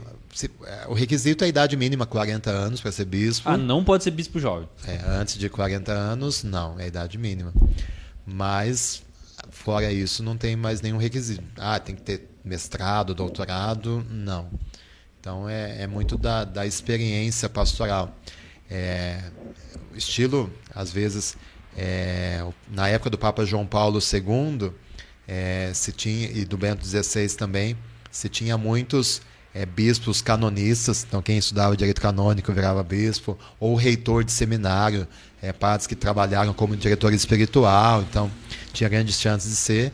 Agora com o Papa Francisco já mudou um pouco, já é o estilo mais de pastor, de gente que está nas galera. paróquias, é mais esse estilo, né? Ah, legal, legal. Depois eu vou querer saber como que vira cardeal, porque esse é o esse é o supra-sumo ali, esses são poucos, são seletos, né? Pouquíssimos, né? Mas antes disso, eu queria pedir, por favor, pro padre, que vai virar um dia papa. Não. Não tem essa vontade? Não. Porque eu já, eu já conheci um padre que queria virar papa, agora eu tô lembrando. Lá em Sorocaba. Do nada. Nunca passou pela minha cabeça. Deixa quieto. Eu falo, se uma paróquia Já já, me dá dor de cabeça, imagina o mundo inteiro. Ah, muito boa. Mas, ontem o Papa deu uma entrevista na TV italiana, a primeira vez que ele participou de um talk show. Quase um podcast. Quase. Eu falei, Nossa. nossa, eu tô no caminho dele já. É isso aí. a distância e tal, mas ele participou lá e Que legal. ele perguntou, e, e ser Papa é muito difícil? Daí ele falou, ah, como todas as profissões no mundo tem as suas dificuldades, né? É, às vezes um pai de família que não consegue é, o sustento dos seus filhos é um sofrimento muito maior do que ser papa, né? Então ele falava assim que é um peso, mas não é nada fora do normal, né? Então já me animou um pouco. Ah, que legal, que legal. Aproveita e pede, por favor, o pessoal se inscrever, que tem uma galera aí que estão assistindo, mas não é. estão inscritos. Se inscreve no canal aí do Pevcast. Por favor. Dá uma força pro pessoal oh, oh, oh. aí. Já tem uma benção garantida. Se tem alguém do, do meu Instagram aí assistindo, pessoal também do, do canal do YouTube, venha e se inscreva aqui no canal, dá uma força pro pessoal aí. Inscreva-se. Como eu peço pros meus vídeos sempre lá, dá uma força pra Exatamente. eles também. Nossa, gente, se, se vocês. Olha, eu acho que nenhum vídeo nosso conseguiu bater a média do, do padre. Nunca, nunca. Média ela tá dando quanto de views? É que é o evangelho diário, né? É, o evangelho dá uns 15 mil. De média, o Stephanie. A Stephanie tá assustadíssimo aqui. Essa é a média dele. A gente se juntar todos os nossos views, não chega a, um, a 10%, padre. Então a gente precisa de muita ajuda, muita oração, muito jejum, como diria Jesus. Ah, tô aqui nas piadas afiadas. E aí eu gostaria de pedir então pro pessoal se inscrever no nosso canal. Por favor, se inscreve aqui, galera. A gente, vocês sabiam que a gente poderia bloquear o chat? Nas transmissões ao vivo a gente poderia bloquear só para inscritos comentarem. Mas a gente não faz isso. Porque a gente quer é, abraçar todos, a gente quer que todo mundo se manifeste. A gente é a favor da liberdade de expressão, diferentemente de outros políticos, tá ok? Então, por favor, você, se, você que tá comentando aí no chat, você tem o dever de se inscrever, tá bom? Não custa nada, é só apertar o botãozinho. né? Exatamente. Você vai esquecer depois, nem vai chegar notificação pra você, você vai ficar só recebendo notificação do, do padre. Então, sem problema, se inscreve aí, depois você vai. Se você um dia lembrar, você tira. Mas por favor. Deixa um like, deve ter mais é, comentários do que likes no vídeo. É sempre assim. O pessoal comenta, mas não deixa o like, não se inscreve. Deixa pessoal, o seu joinha, se inscreve no canal. o pessoal quer receber, mas não quer dar. É mais fácil, mas eles não ouvem Jesus, que é mais, melhor dar do que receber. Então, por favor, nos deem o seu like e nos dê, por favor, a sua inscrição. Não custa nada, ainda é de graça. Um dia vai ser cobrado, hein? O, tá aí o Google. E aí agora a nossa diretora vai ler os comentários aí do chat. Vamos dar prioridade para as perguntas do Pedro? Tá na sequência aqui a dele. Ah, então manda ver. Pode pegar o microfone aí, nossa diretora aí. Muita gente não conhece a diretora, só vê pelas fotos. Mas ó, galera, só pra avisar, fica à vontade. Ah, você que ela quer se. Quer, Ela quer a gente quer ver. merece, o povo quer ver, o povo quer ver. Venha! Pá, tá mandando. Quer sentar aqui nessa cadeira aqui? É mais Vai. Você vai roubar o lugar de quem não tá aqui. É, é porque- Beleza, beleza. Aqui, ó, o microfone começou a Lê aí, lê aí que eu vou tentar pegar uma água. Descongelar uma água. Comentário. A aqui. nossa diretora, Calma aí, calma aí. toda enrolada. Todo enrolado, é muito Deus. É, o primeiro comentário foi do Pedro, ele disse boa noite, já estava ansioso.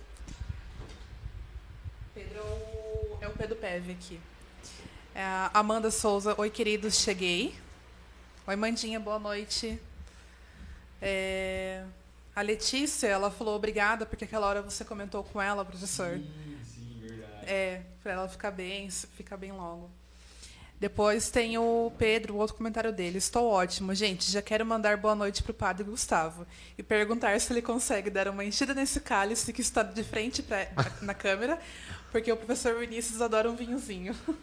Pode me chamar que ainda não estou transformando água em vinho como chefe, mas encher o, a- o cálice a gente enche sim. Depois da, da Itália ainda, a experiência lá foi muito boa. Cada vinho bom que você não faz ideia, viu? É, tem uma pergunta do Diego Leão. Padre Gustavo, almeja subir de cargo na igreja? Ser bispo e afins? Quem sabe um papa? Não, acabei de responder que para que desejar o mal para os outros, né? Tô tão feliz como um simples sacerdote. Não, é lógico, se um dia for a vontade de Deus, a gente vai tentar fugir até onde der. Mas, mas da, da minha vontade, meus planos, não, porque é muita bucha. Eu tenho trabalhando no tribunal lá de Assis é, e vendo esses casos penais, eu vejo que ser bispo é um peso e uma responsabilidade imensa e se eu puder fugir dessa é melhor. Respondido então para o Diego Leão. A Daniele per- é, comentou: Padre Gustavo inovando em tudo. E dali, Padre Gustavo. Ah, gente. Depois ela novamente: Nossa, o padre é mega atualizado. E várias carinhas de risos.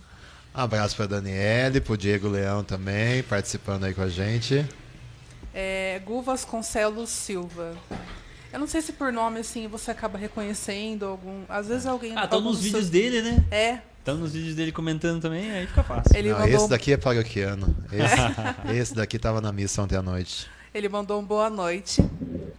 Depois o Wagner Oliveira, Padre Gustavo e o padre da paróquia que eu frequento. É o Wagner, padre. é o nosso aluno. É? Wagner é Ó, nosso mais aluno. um, ó. Aí, olha, uma Nossa galera. Senhora Menina tá lá. Tá dominando as aulas aí. Vamos fazer uma campanha aí em conjunto aí. É, aí depois o Gu Vasconcelos novamente, Padre Gustavo, além de paróquio, é amigo e um excelente comunicador. Ai, Muito bom utilizar as redes né? sociais para divulgar seu trabalho. Puxa saga. Depois eu te pago outra cerveja, viu, Gustavo? Eu achei maravilhoso, só fazer um comentário. Porque aí a, a Luana, né, deve estar assistindo ou vai ver em algum momento isso aqui. Aí ela recomendou, né, pra gente, não, traz o padre, ele é mó legal, não sei o aqui. Aí eu tava vendo lá outro dia os stories dela, o padre sai com a galera depois da missa, entendeu? Sai pra Caramba! comer e tal, é, não é? Não, Padre. e ele sai às vezes com a roupa, com a camisa e tal. De batine. Tipo, botou a Bíblia embaixo do braço. E aí, galera, vamos comer onde hoje? Não, teve uma Demais vez isso. que o, o namorado da Luana tava tocando lá num barzinho e eu fui lá prestigiá-lo e tal, o pessoal tava lá. Eu sei que eu entrei no, no barzinho, tava lotado, parece que todo mundo olhou assim pra mim e falei. Mas "O tava com a roupa?" padre! Não, tava Então, com roupa ah, normal. Ah, então era só impressão. era só impressão. O padre, daí eu mesmo, ô padre, nossa. Ah, tá. Acho que, aí eu acho que, acho que quando o pessoal começa a reconhecer, Daí aí o pessoal tá fala, padre, aquele ali é padre? Já Olha, não, é padre. pode aprontar mais na rua. É, aí já- Não pode Tá xingar bom. no trânsito. tava louco pra puxar um pé de cana ali aquele dia já não rolou. Porque em Botucatu tem uma vontade de xingar alguns motoristas. Padre Mas dirige. agora não posso. Padre dirige. Sim, Então, sim, é, sim. realmente deve ser difícil. Padre é figura pública que cobra para tirar foto? Ah, Ainda não. Ainda não? Tô pensando já no caso. É, depois a Carla Juliana mandou um boa noite. Oi, Carla, já saiu do isolamento já? Nós vamos encostar a janela ali. O Lucas Filadelfo, esse padre é fera. Ha, ha, ha. Esse foi seminarista e trabalhou comigo lá em, Ai, que em. Aparecida de São Manuel. Um abraço, Lucas. Silvia Santos, boa noite. É quase o Silvio Santos. Ah, que mancada. É lá da paróquia aí. fala- Pensando. Espero não ganhar. Ô, louco, a gente tenta, os convidados vêm pra tentar tomar da gente esse título, mas a gente é bem ruim. A Silvia Santos tá ganhando, com certeza. Com certeza. Diego Maciel, famoso demais o padre. Abraço, Diego. A Lívia Gomes, oi, chegando agora, mas já amando o papo. Ela é uma, uma espectadora de- recorrente Sempre já. aí. é. Ah, não. E assim como a Lívia, a galera vai se inscrever no canal. Toda a galera da paróquia aí que tá comentando aí vai se Isso, inscrever Toda no segunda canal. e quarta tem podcast aqui. Exatamente. Enquanto a gente não trazer o Toninho do Diabo, a galera pode assistir. Sim. Enquanto tá o pastor, o padre, o negócio tá abençoado aqui. é que você não assistiu esse episódio, padre. O que você tá falando aí? Cecília Rossi, de mais de bom, nosso padre. É, Abraço, Cecília. Pedro Câmara, que é o nosso Pedro Peve aqui. Professor Pedro, né? Professor Pedro. O padre se confessa para quem? Para outro padre. Não é pra bispo? Não é para nível superior? Não, pelo amor de Deus, nem pode. É que senão depois ele vai julgar, né? É, não, por exemplo, é, na época que a gente tá no seminário, a gente nem pode confessar pro reitor, por exemplo, né? Porque Caramba. se eu fiz alguma coisa de errado e confesso pro reitor, o reitor não pode me mandar embora, por exemplo, porque tem um Ah. segredo da confissão que eu não posso fazer nada Você falar a- que colou a prova, que copiou um negócio. Não posso, não pode mandar o embora. sistema. Não. Nossa. Roubei a, a maçã do, do refeitório, tá? Fui de madrugada e roubei a geladeira. Não posso fazer nada. Então, é, até existe uma lei que um seminarista, por exemplo, não pode confessar com o reitor. E daí, por analogia, a gente já faz isso. Um padre não se confessa com o bispo, por exemplo. Pra, porque se eu confesso alguma coisa que eu podia ter é, ser removido da paróquia, por exemplo, o bispo não pode fazer nada, né? Caramba. Ele fica de mãos atadas. É o que eu faço, por exemplo, com as minhas funcionárias, né? As funcionárias da paróquia eu não atendo, porque se vem alguma coisa na confissão com relação ao trabalho, eu não posso fazer nada com relação àquilo, né?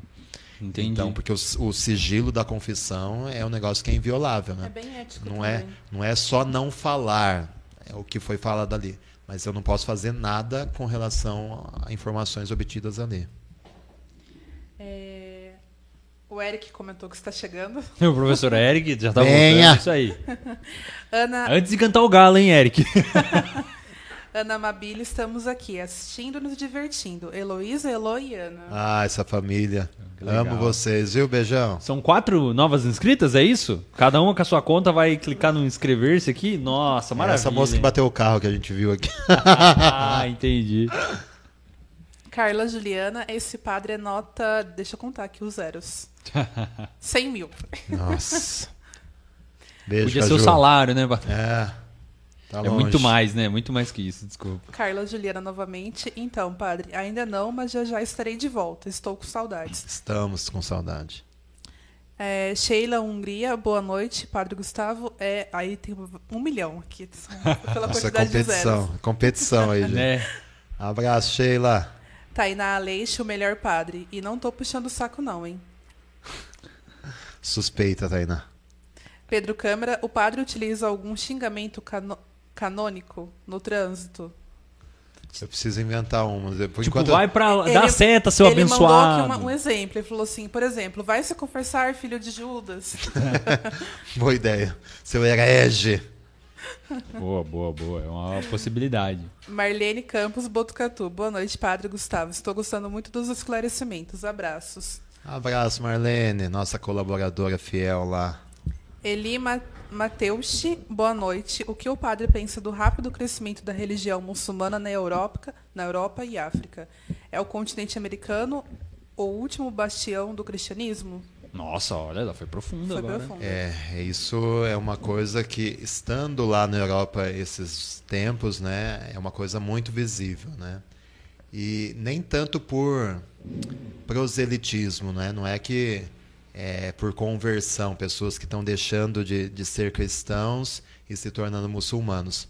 Mas é por número de filhos mesmo, né? Porque nós cristãos, infelizmente, esquecemos é, o dom da fecundidade, né? Os casais cristãos não querem ter filho, né? Parece que filho é dívida. Também. E os muçulmanos. mas mais que dívida, Sim, é é dádiva. É, bênção. dádiva, é uma Coisa bênção, maravilhosa. sim. Um beijo pra Marina. Esse episódio eu deixo a Marina assistir. é que tem uns episódios Então- que não dá pra deixar. Então os muçulmanos fazem muitos filhos e vão crescendo e matematicamente é uma coisa que nos próximos, nas próximas décadas a gente vai ver uma expansão que ainda na, na América está mais contida, né? Mas lá na Europa é um negócio bem visível. Você vai para França, você vai para Holanda, é uma coisa bem escancarada mesmo, muitos muçulmanos. Né? Então é uma coisa que para nós cristãos preocupa um pouco, porque sinceramente eu não sei o que será daqui a uns 50 anos. Talvez nossas igrejas transformadas em mesquitas, etc. Porque, infelizmente, por exemplo, na Europa, a gente já vê um processo de secularização até dos templos, né? Esses dias estava vendo nos Estados Unidos uma igreja que virou pista de skates. É, na, lá na Holanda, é, igreja que virou salão de festa, boate. Então é um processo que não sei se tem reversão. Para Deus nada é impossível, né? Mas Sim, sim. É, é fato essa, essa questão do, do crescimento do islamismo, do avanço deles por questão de, de reprodução é, é dado. Respondido, então. Muito bom. Rosa Paixão. Nosso padre é famoso. Parabéns, padre. Boa noite. Alô, paixão, alô, doçura. Beijo, Rosa. Acho- Ele fez. O pa- o padre fez É. aula com você. Fez o quê? Vocês eram da mesma turma de canto, né? Percebe-se que o professor não era tão bom. É, ele já, já falou mal do Já professor. falou mal do inclusive. professor. Mas a voz é Não, a voz é bonita, a voz é, É, marcante, assim. é. Cida Viaro. Amo esse padre. É a minha mãe, né? Ai, se ela não falasse Ô, isso. louco, né? Beijo, mãe, beijo, pai. Pô, beijo pra vocês aí. Se inscrevam no nosso canal. Tem conteúdo desse. A gente nunca vai chegar nesse nível, né? Que É do daqui pra trazer- baixo, né? É daqui pra baixo. Mas fica aí, vem. Sempre tem comida. Às vezes a gente sorteia, até coisa a gente já sorteou. É, então. Às vezes vocês têm coisa pra ganhar também. O comentário dela foi o último e eu abri uma enquete no chat no qual está disputada aqui. É, confessionário PevCast, qual o seu maior pecado? Aí eu coloquei quatro Misericórdia. Essa tá louca, mano. Completamente louco. Não atender a campainha pra gente chata, fugir do banho no frio, assaltar a geladeira à noite ou querer que a água vire vinho. Não tem todas as anteriores? Qual que tá ganhando? Qual que tá A que ganhando? tá ganhando é querer que a água vire vinho. Ó, a galera tá. Eu tô nessa. Ah, muito bom. Pô, e aí, Stephanie? Fazia tempo que você não lia comentário. Tem mais? Tem mais? Tem. Ah, então Acabou de manda aí, então manda aí, manda aí. A Lívia Gomes, boa noite, padre. Se pudesse resumir o cristianismo em uma única frase, qual seria? Deus é amor. Acho que o amor resume tudo, né? Se a gente entender a grandeza do amor de Deus por nós em Jesus, se a gente entender que a gente precisa amar e acabou, a gente entendeu tudo. Mas tá difícil. É, tem mais aqui. Vai aí, vai na sua. Alander Amadeus. Olha, ele ama Deus. Não sei se é sobrenome. eu não sei se é sobrenome. Pronto, eu acho que temos um leitão. Temos um leitão, já foi explicado. Acho que de quermesse. a. Silvia Santos estava disputando. A Silvia Santos. É, que ela mesma fez essa piada também, com, com, o- com a pessoa do chat. Agora Tá ela conseguiu demais. se superar, hein? Parabéns. É, padre, como pode ter pia.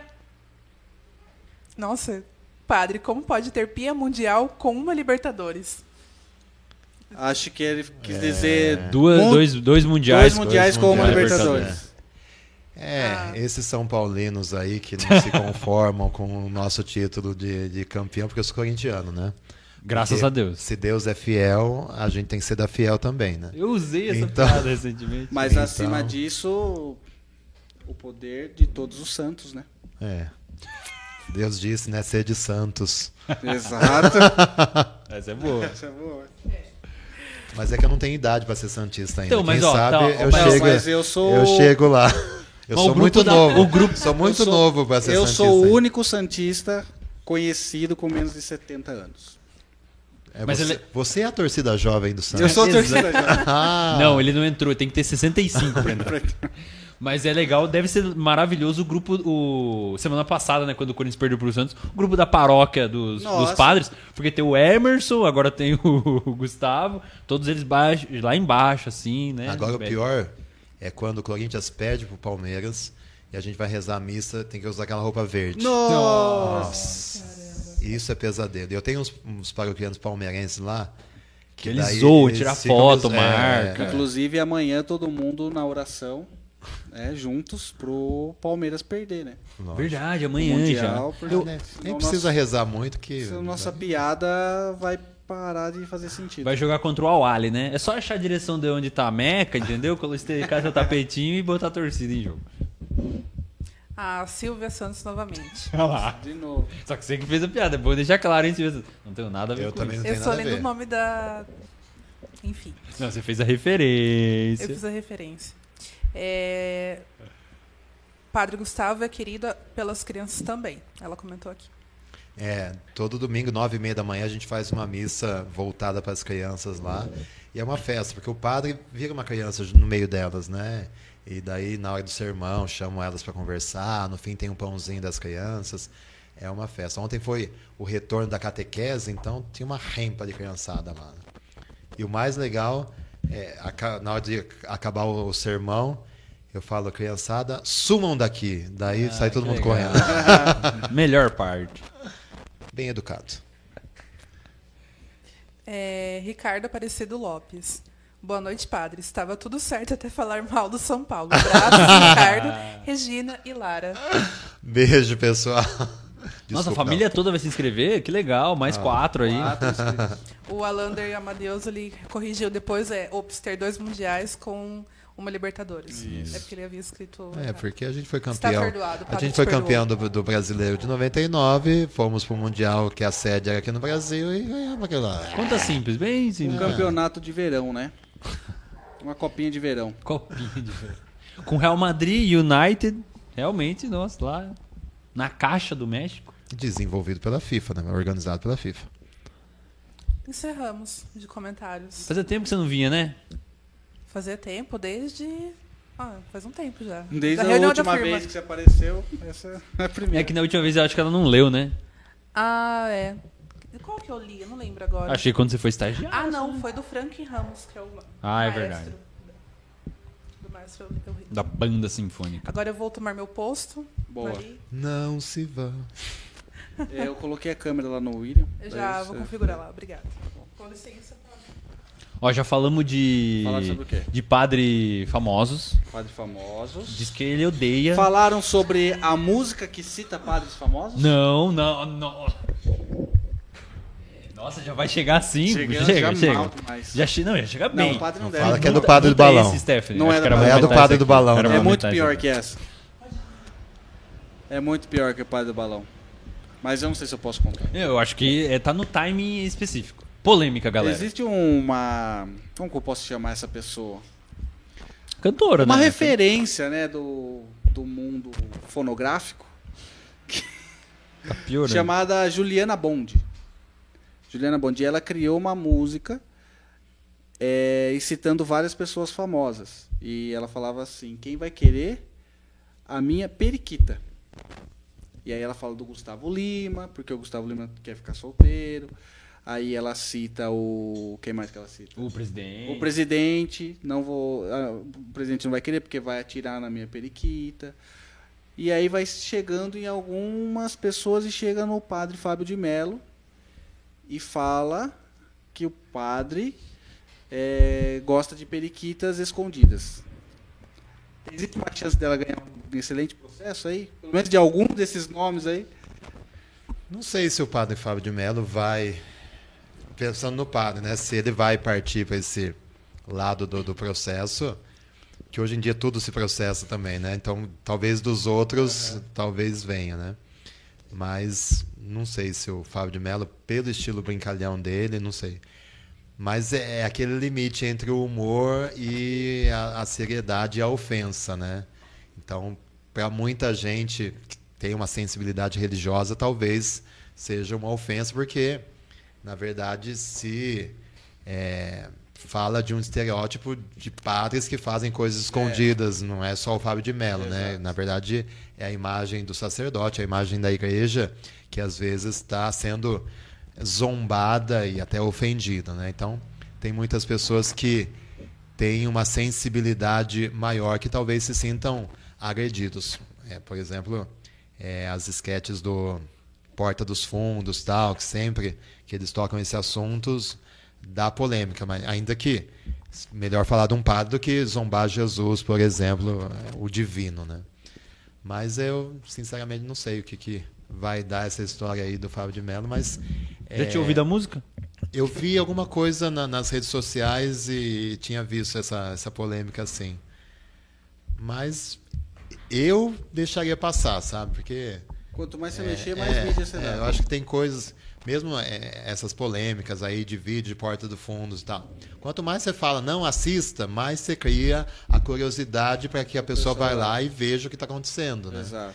Então, às vezes, deixa passar e.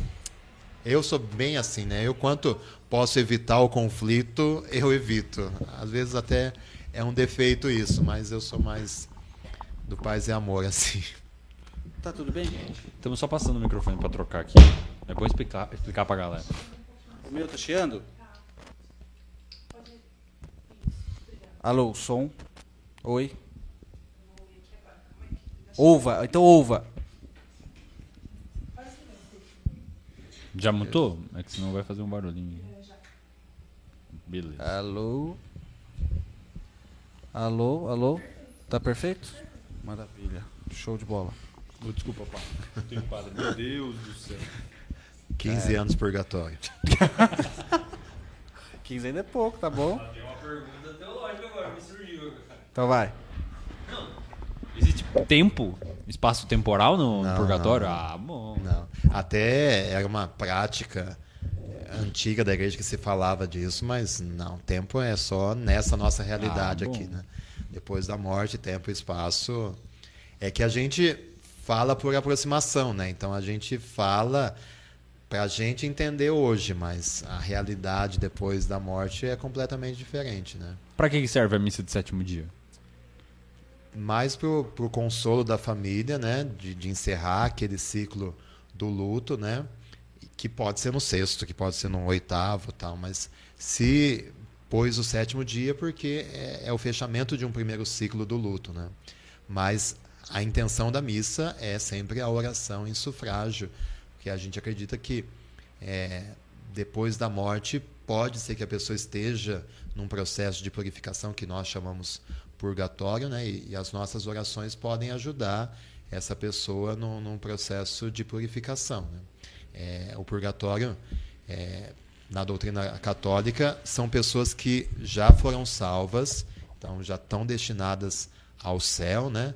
Mas que talvez estejam com a veste um pouco manchada e precisam de uma purificação para poder é, gozar a felicidade, porque é, o céu é para quem está com a veste limpa, purificado. Então, é, a gente acredita que alguns foram salvos, mas que precisam dessa purificação e nós podemos ajudar com a nossa oração e a missa para nós é o gesto mais que pode ajudar. Né? Então, Legal. O sentido da missa do sétimo dia é esse, que não precisa ser, que é, por exemplo, às vezes cai o sétimo dia na segunda-feira, mas na minha paróquia não tem missa de segunda, e aí? Aí faz no domingo, faz na terça, mas é, mas é mais o sentido de fechamento de ciclo do luto, né? Mais simbólico, né? O Sim, número, sim, sim, mais sim. simbólico. É, padre, eu tenho uma dúvida. Eu fiz até essa pergunta pro, pro pastor Renato que veio aqui. Ele deu uma resposta, tal, legal. Mas eu queria saber do senhor. É, se Deus já sabe o que eu quero e o que eu preciso, por que, que eu tenho que pedir? Por que, que eu tenho que, que rezar? Por, isso que, por que, que eu tenho que é, suplicar mesmo as coisas que eu tenho, sendo que Deus já sabe o que está no meu coração, Ele já sabe o que eu preciso. Para que a gente saiba o que a gente precisa, né? Porque às vezes a gente é, não sabe exatamente o que, que realmente a gente precisa, né? Aham. Então acho que é, a oração primeiro nos dá a consciência do que a gente precisa, né? Do que realmente é necessário, porque a gente pede um monte de bobagem a Deus, né? Outras coisas que são importantes, sim, e que é, precisam ser levadas a Deus e precisam tocar o coração de Deus, né? Mas eu acredito muito que Deus dá liberdade e que Deus dá sempre possibilidades, né? Eu não, não vejo que a nossa vida já é um caderninho pronto, que eh, já está tudo determinado. Eu acredito sim que a nossa oração pode tocar o coração de Deus e talvez até Deus repensar, por que não? pela nossa existência e talvez para desbloquear a graça de Deus que às vezes está bloqueada. É, não que Deus mude, mas é, talvez Deus está esperando a gente realmente entender o quanto a gente precisa e a gente exercitar o poder da nossa fé. É, às vezes é um treinamento que Deus possibilita para a gente, né? Então acho que a oração nunca é em vão, né? Deus sempre ouve as nossas orações. Às vezes ele fala sim, às vezes ele fala não, mas ele sempre ouve, né? Mas a oração é uma coisa que é essencial para a gente, né? É, Santa Teresinha ela diz que a oração é a respiração da alma. Se a gente não respirar, a gente morre. Se a gente não rezar, se a gente não orar, também espiritualmente a gente vai padecendo, né? Então, é, o processo de oração vai trabalhando em nós, né? Mesmo que não aconteça aquilo que eu pedi do jeito que eu pedi, mas é, muita coisa vai sendo transformada em nós e, e nos eleva a Deus, é, nos ensina a lidar até com os nãos, com as frustrações, com as decepções, né? Mas a, a oração é fundamental e Deus sempre tem possibilidades, né? Acho que não consigo imaginar um Deus que fica brincando, ah, reza, pode rezar à vontade que eu vou falar não. Mas é, Deus vai agindo em nós enquanto a gente reza. Talvez a gente não alcança aquilo que a gente pediu, mas a oração fez muita coisa em nós enquanto a gente rezou, né? Às vezes o mais importante não é aonde a gente chega, né? Talvez é o caminho. E esse caminho de oração que é invisível, né? Talvez a gente não veja imediatamente os efeitos, mas eu acredito muito que a oração vai transformando muito a gente, né? É, já tive imensos casos, né? Que se rezou, se rezou, às vezes a cura de uma pessoa e a pessoa morreu. É, tá bom, Deus não curou a pessoa fisicamente, mas vai saber se espiritualmente Deus não, não curou, às vezes de traumas, de coisas que precisavam ser resolvidas, né?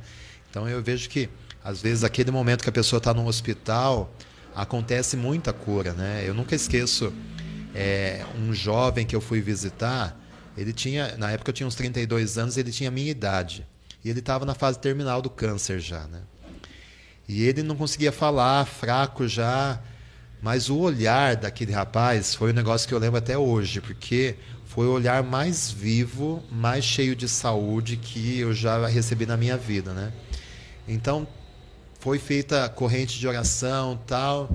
Talvez ele não foi curado do câncer, mas que ele estava muito mais saudável do que eu ali ele estava, né? Então, é, com certeza todas as orações que foram feitas para ele tiveram seu efeito, né? Então isso eu não tenho dúvida. Talvez não saia do jeito que a gente quis, mas saiu do jeito de Deus que é sempre o melhor, né? Muito bom. Padre, me empresta a sua taça para eu repor a água aí. Obrigado. Tá falando bastante, né? Eu, colo... eu sirvo a água e o senhor transforma aí, né? O senhor tá melhor aí. Obrigado. Vai voltar dirigindo? Sim. Ah, então não transforma em vinho. Só desviar dos guardas. Ah. não, tô zoando. Ó, você tá lá no comando. Você tá no grupo, você tá lá no grupo dos comandos do Botucatu. Padre Gustavo. Vital Brasil. Evitem. Evitem a Vital Brasil. Muito bom. Ô padre, e quando a gente se confessa, eu sempre tive essa, essa dúvida, né? Quando a gente se confessa, como que funciona essa matemática de quantas Ave Marias eu preciso rezar, quantos Pai Nossos eu preciso rezar? Como, como que é essa matemática? Fala, não, esse daqui pesou demais, pecou demais. Ah, esse daqui, peraí, deixa eu pegar minha calculadora aqui. Como que não, funciona? Essa vai precisar da científica, peraí. É, é, exato. Existe isso? Como que é? Eu tenho essa curiosidade. Eu não sei nem se pode falar, mas. Não, isso me lembrou uma piada que eu não posso contar aqui. ah, não pode sim. Desliga o microfone ah, do padre. Aqui é contar. famosa já, mas não. é, a gente já fez isso. Ela desliga todos os microfones. Não, não. Depois, depois, depois do encerramento. O padre está com medo da leitura labial. Pode Exato. deixar quieto. Da, então, antes, antes da década de 60, tinha é, umas tabelas é, de casísticas, né? Então, até a piada é essa, né? Que o padre foi no banheiro e botou um coroinha ali para atender a confissão no lugar dele. Tá aqui a tabela. Daí eu vou terminar por aqui que eu não posso contar muita piada. Eu nunca ouvi essa piada. Eu também não. Ai, eu tô muito feliz. Não. Depois- Daí- a gente conta ela nos stories. depois. E daí, então tinha essa casística, né? Tinha como uma tabela. Hoje em dia isso não existe mais, porque, na verdade, essa penitência que é dada depois da, da confissão, não é que ah, você reza aquilo para pagar o pecado que você cometeu. Não, o perdão de Deus é gratuito. A gente chama o nome mais correto seria satisfação. Então seria uma forma de eh, você agradecer pelo perdão que você recebeu e uma forma de reparar também o erro, né? Porque eh, as penitências às vezes não são só de oração, né? Ah, por exemplo, alguém veio e confessou que cometeu um aborto. Eu posso dar como penitência eh, que a pessoa ache uma forma de ajudar uma criança, talvez necessitada, com uma cesta básica, achar alguma forma dela reparar o erro que ela cometeu através daquele pecado. Né? Habitualmente, por praticidade, é em forma de oração, mas não necessariamente, né? Mas não, não existe uma correlação e não tem a tabelinha, Tem a não. tabela. Eu- A matemática. Sensacional saber disso, né? esse Legal, né? bastidor. Ô, padre, é, sua família congrega lá na, na paróquia? Não? Hoje em Não? dia, hoje em dia, os meus pais estão frequentando Puxou lá. eles aí. Normalmente, eles frequentavam mais a Sagrado Coração de Jesus, que é a paróquia do bairro deles, né? Mas agora com o filho lá, tem que dar uma força pro filho, né? Ah, eu não, eu ia ficar meio constrangido de começar a pregar. E meus pais lá não, não tem essa. Não, até que de boa. Eu não confesso eles, né? Não Ah. quero ouvir a confissão da É minha isso. mãe, por favor. O que eu falar agora, pô? Imagina. Poupe-me con- disso. Aí eles se confessam em outro? em outro lugar, é. Qualquer pessoa pode se confessar? Qualquer batizado pode se confessar. Eu posso colar lá e me Você confessar. pode, você já foi batizado. Você Qual que é pode. o dia? Normalmente ali eu tô atendendo de quinta à noite, sexta de manhã e à tarde, sábado de manhã. São os dias que eu ali. Tem tipo um- uma orientação lá na paróquia, ó, esses horários o padre tá Sim, dentro do sim, sim, confessionário, sim, né? sim, Tava sim, quase sim, esquecendo o termo. Sim, sim, sim. Não, Que hoje em dia não, não é mais aquele confessionário com a telinha não e é tal. mais. Não, Não. hoje em dia é uma sala que se senta ali e tal. E E fica de na frente a frente? Quem tem Ah, não, vergonha. eu queria aquele lá. Ah, eu queria aquele confessionário. Só que, assim, pelo menos as vezes que eu me confessei, é o padre. Não, há 10 anos atrás não. Vamos falar mais coisa O recente. padre evita de ter o contato visual, sim, né? sim, sim, sim. Ele evita. Como? Ele fica no Não, canto? ele olha pra baixo, assim. É. Não, sentado aqui, ele fica olhando pra baixo, ouvindo. Tá bom. Não vou mais. Eu queria o confessionário. Você que- Mas Diga, tem, Stephanie. tem algumas igrejas que você pode ir, e talvez Tem você aqui ache ainda. Botucatu?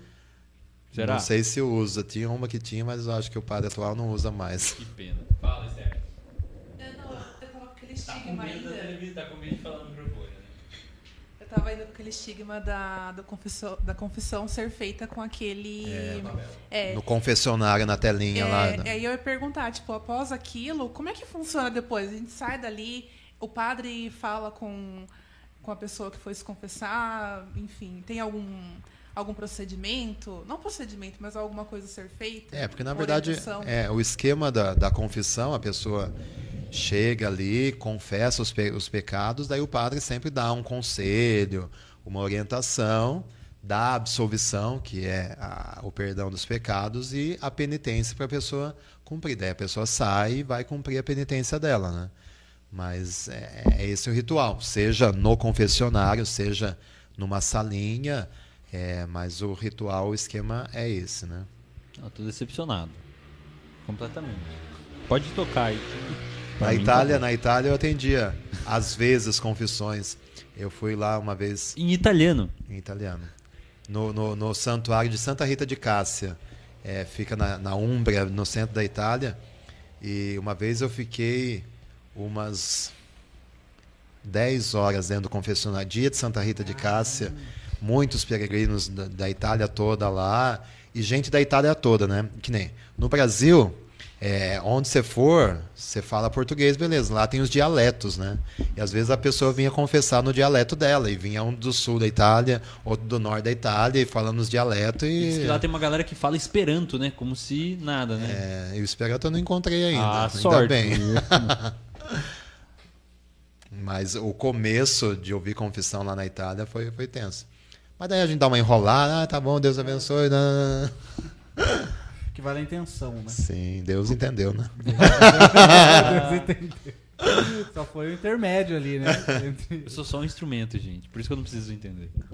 Ô padre, e ah, os nossos parentes que já faleceram, eles têm um poder de, de interceder por nós que estamos aqui? Por exemplo, eu- minha Essa avó é boa. Essa faleceu. história é boa. se eu pedir por ela, se eu pedir pra ela, olha, vó, interceda e tal, fulano de tal tá doente, ela tem esse poder, ela consegue ter essa proximidade ma- maior. É isso que Precisa saber onde que tá também a avó, né? é isso que na igreja Poder nós ela tem, só não sei de qual dos dois você quer usar. É, Na igreja nós chamamos de comunhão dos santos, né? A gente acredita que logo após a nossa morte já acontece um juízo particular. Ou seja, nós já somos julgados e já é determinado se vamos para o inferno, se vamos para o céu, se vamos passar um, um tempo no purgatório, que um, passar por essa purificação. Mas se a gente estiver no, no céu, o que, que é o céu? É a comunhão com Deus, né? A gente vai se tornar um com Deus, né? Então, mais do que um lugar físico, o céu é a perfeição total onde a gente vai estar e ser um com Deus. Então, se nós seremos um com Deus, a gente não vai perder a nossa identidade, né? É, lógico, tudo vai ser transformado, mas a nossa essência continua a mesma. Então, se a gente vai estar em Deus, a gente vai ouvir as orações, porque Deus ouve as orações, e a gente vai poder é, apresentar esses pedidos a Deus também, nos unir é, ao pedido que é feito pela pessoa, a Deus também, né? Assim como aqui a gente tem isso de interceder, ah, reza por mim, que nem agora a gente está fazendo essa corrente pelo Luizinho, o rapaz lá, então é, muita gente rezando, intercedendo por ele. Então, se aqui na Terra a gente já faz isso e a gente acredita que tem eficácia, quanto mais quando a gente estiver em Deus, né? A eficácia vai ser muito maior. É por isso que a igreja é, acredita na intercessão dos santos, né? Os santos canonizados, que foram reconhecidos igreja como santos, mas é, não só eles. Existe uma multidão de santos que não foram canonizados, mas que está no céu, né? Tem muita gente boa que eu conheci, eu tenho certeza que está no céu junto de Deus. Então, eles também podem rezar por nós, interceder por nós, né? Então, é, a- o fundamento da nossa crença na intercessão dos santos é essa, né? Muito bom, muito legal. É, Eu tô cheio de dúvidas.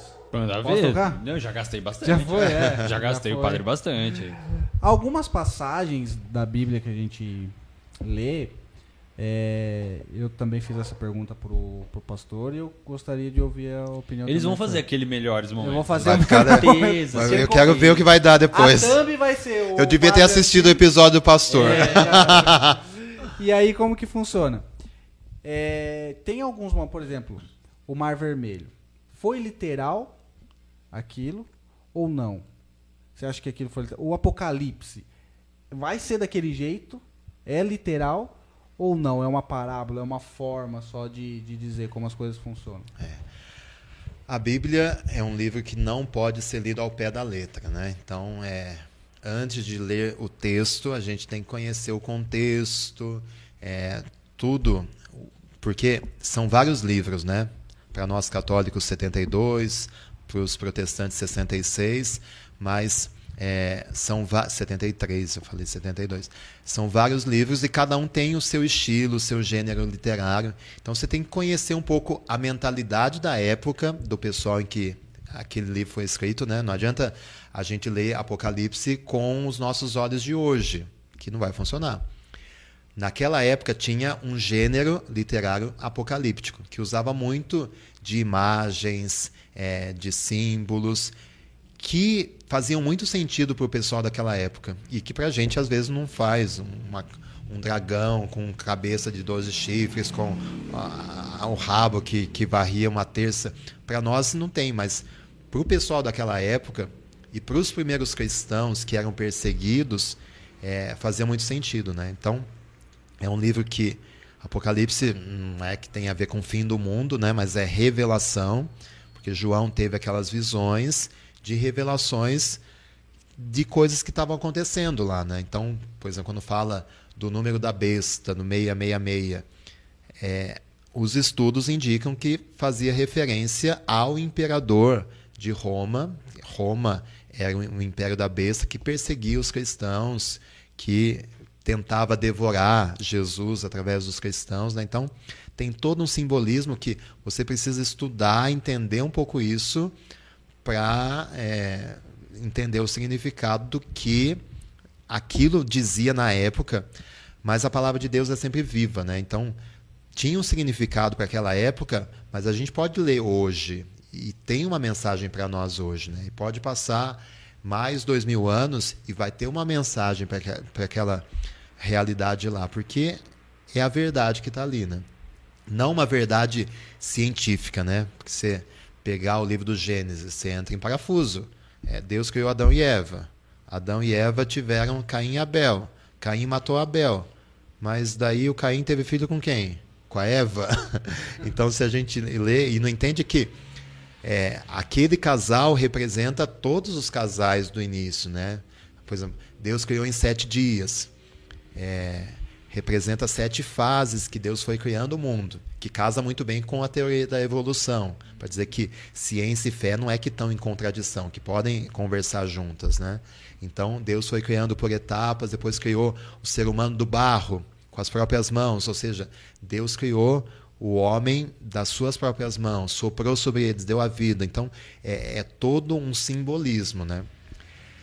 Mas daí a gente pode cair num erro de achar que tudo é invenção. E daí a gente cai no outro extremo. Então a gente não pode ler é, ao pé da letra, mas também não pode ler, por exemplo, é, hoje em dia tem teólogos, principalmente na época da anos 70 ali, ah, a multiplicação dos pães não foi bem assim, Jesus não multiplicou, só partilhou. Não, é, houve o fato histórico que depois é, foi feita uma reflexão teológica em cima, para se chegar ao texto que está na Bíblia. Né? Então, acho que é o equilíbrio entre as duas coisas. Não ler ao pé da letra, saber que tem uma verdade histórica, por exemplo. A Bíblia não foi escrita ao vivo, né? Estava acontecendo o fato lá e, e Lucas escrevendo. Jesus, repete aí que não deu para pegar aquela parte lá. Porque senão. E Deus disse, Volta faça. esse slide aí E Deus disse, faça-se a luz. Mas quem que escreveu? Quem que estava lá para ver, né? Então foi uma reflexão do povo. E se estava escuro antes, como que escreveu É, antes? né? então. E quem que inventou a caneta para escrever lá o pergaminho? Então são reflexões bem posteriores, porque o povo começou a pensar, mas como que surgiu o mundo, né? E começaram a surgir teorias, histórias para é, representar isso. Então, é, por exemplo, texto de Gênesis não quer mostrar uma verdade histórica, mas uma verdade religiosa.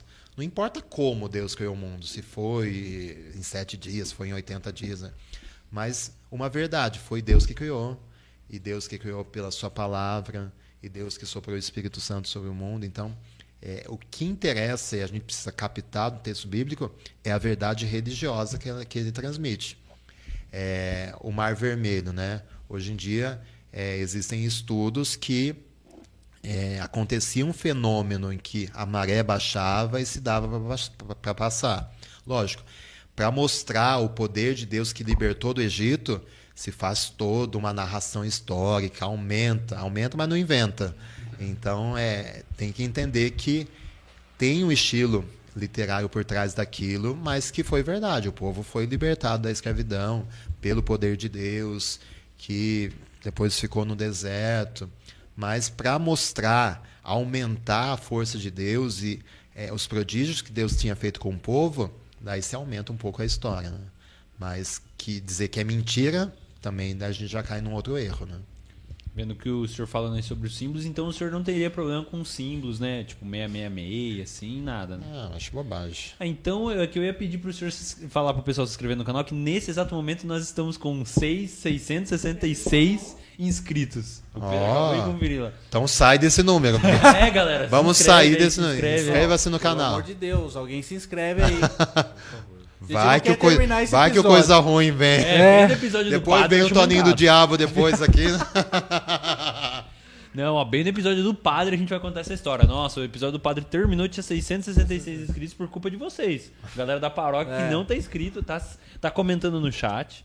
Agora, por exemplo, é, os números têm um, um número, um significado na Bíblia, né? Que nem o 7 é o número da perfeição. Então, o 6 é aquilo que não é perfeito. Então, 666 é aquele que não é perfeito, né? Então, justamente aquilo que quer atrapalhar a busca da perfeição, que na época era o Império Romano, mas hoje pode ser visto como um inimigo que quer é, nos atrapalhar. Né? Eu acredito muito que existe uma batalha espiritual que é, o inimigo quer nos afastar do caminho de Deus, que quer atrapalhar a nossa vida. Então, é, são coisas que não podem ser ignoradas, né? Mesmo a existência do, do, do diabo tal, como personificação de todo o mal que existe no mundo, é, a gente não pode desprezar isso porque é, na verdade, a gente acaba sendo prejudicado porque a gente está numa batalha. Se a gente não conhece o nosso inimigo, a gente vai lutar às cegas, né? Muito bom. Muito legal. Ah, eu, coitado, Vai. o padre tava, tava preocupadíssimo. A qualquer momento isso aconteceu, o padre se cutucou ali no estronda, o estronda machucou Pois o padre. é. Aí, ó. Ele tava todo Não animado, a história, ele tava todo animado, se mexendo. Não, nós não contamos a Não, história. melhor não contar, então. Já aconteceu? Por isso Não, que tá não, depilado não, é aqui. Não. Tá depilado esse cacto aqui. É um cacto... É um cacto... Vaidoso. Ah, tá. Vaidoso, ele se cuida. Era, você ia contar a história? Não, não vou. Não vai Eu contar? tenho- Eu tenho vergonha de contar essa Eu tenho uma outra pergunta. Ah, que susto. Pensei que ela falou, eu não tenho vergonha, eu vou contar. tenho vergonha.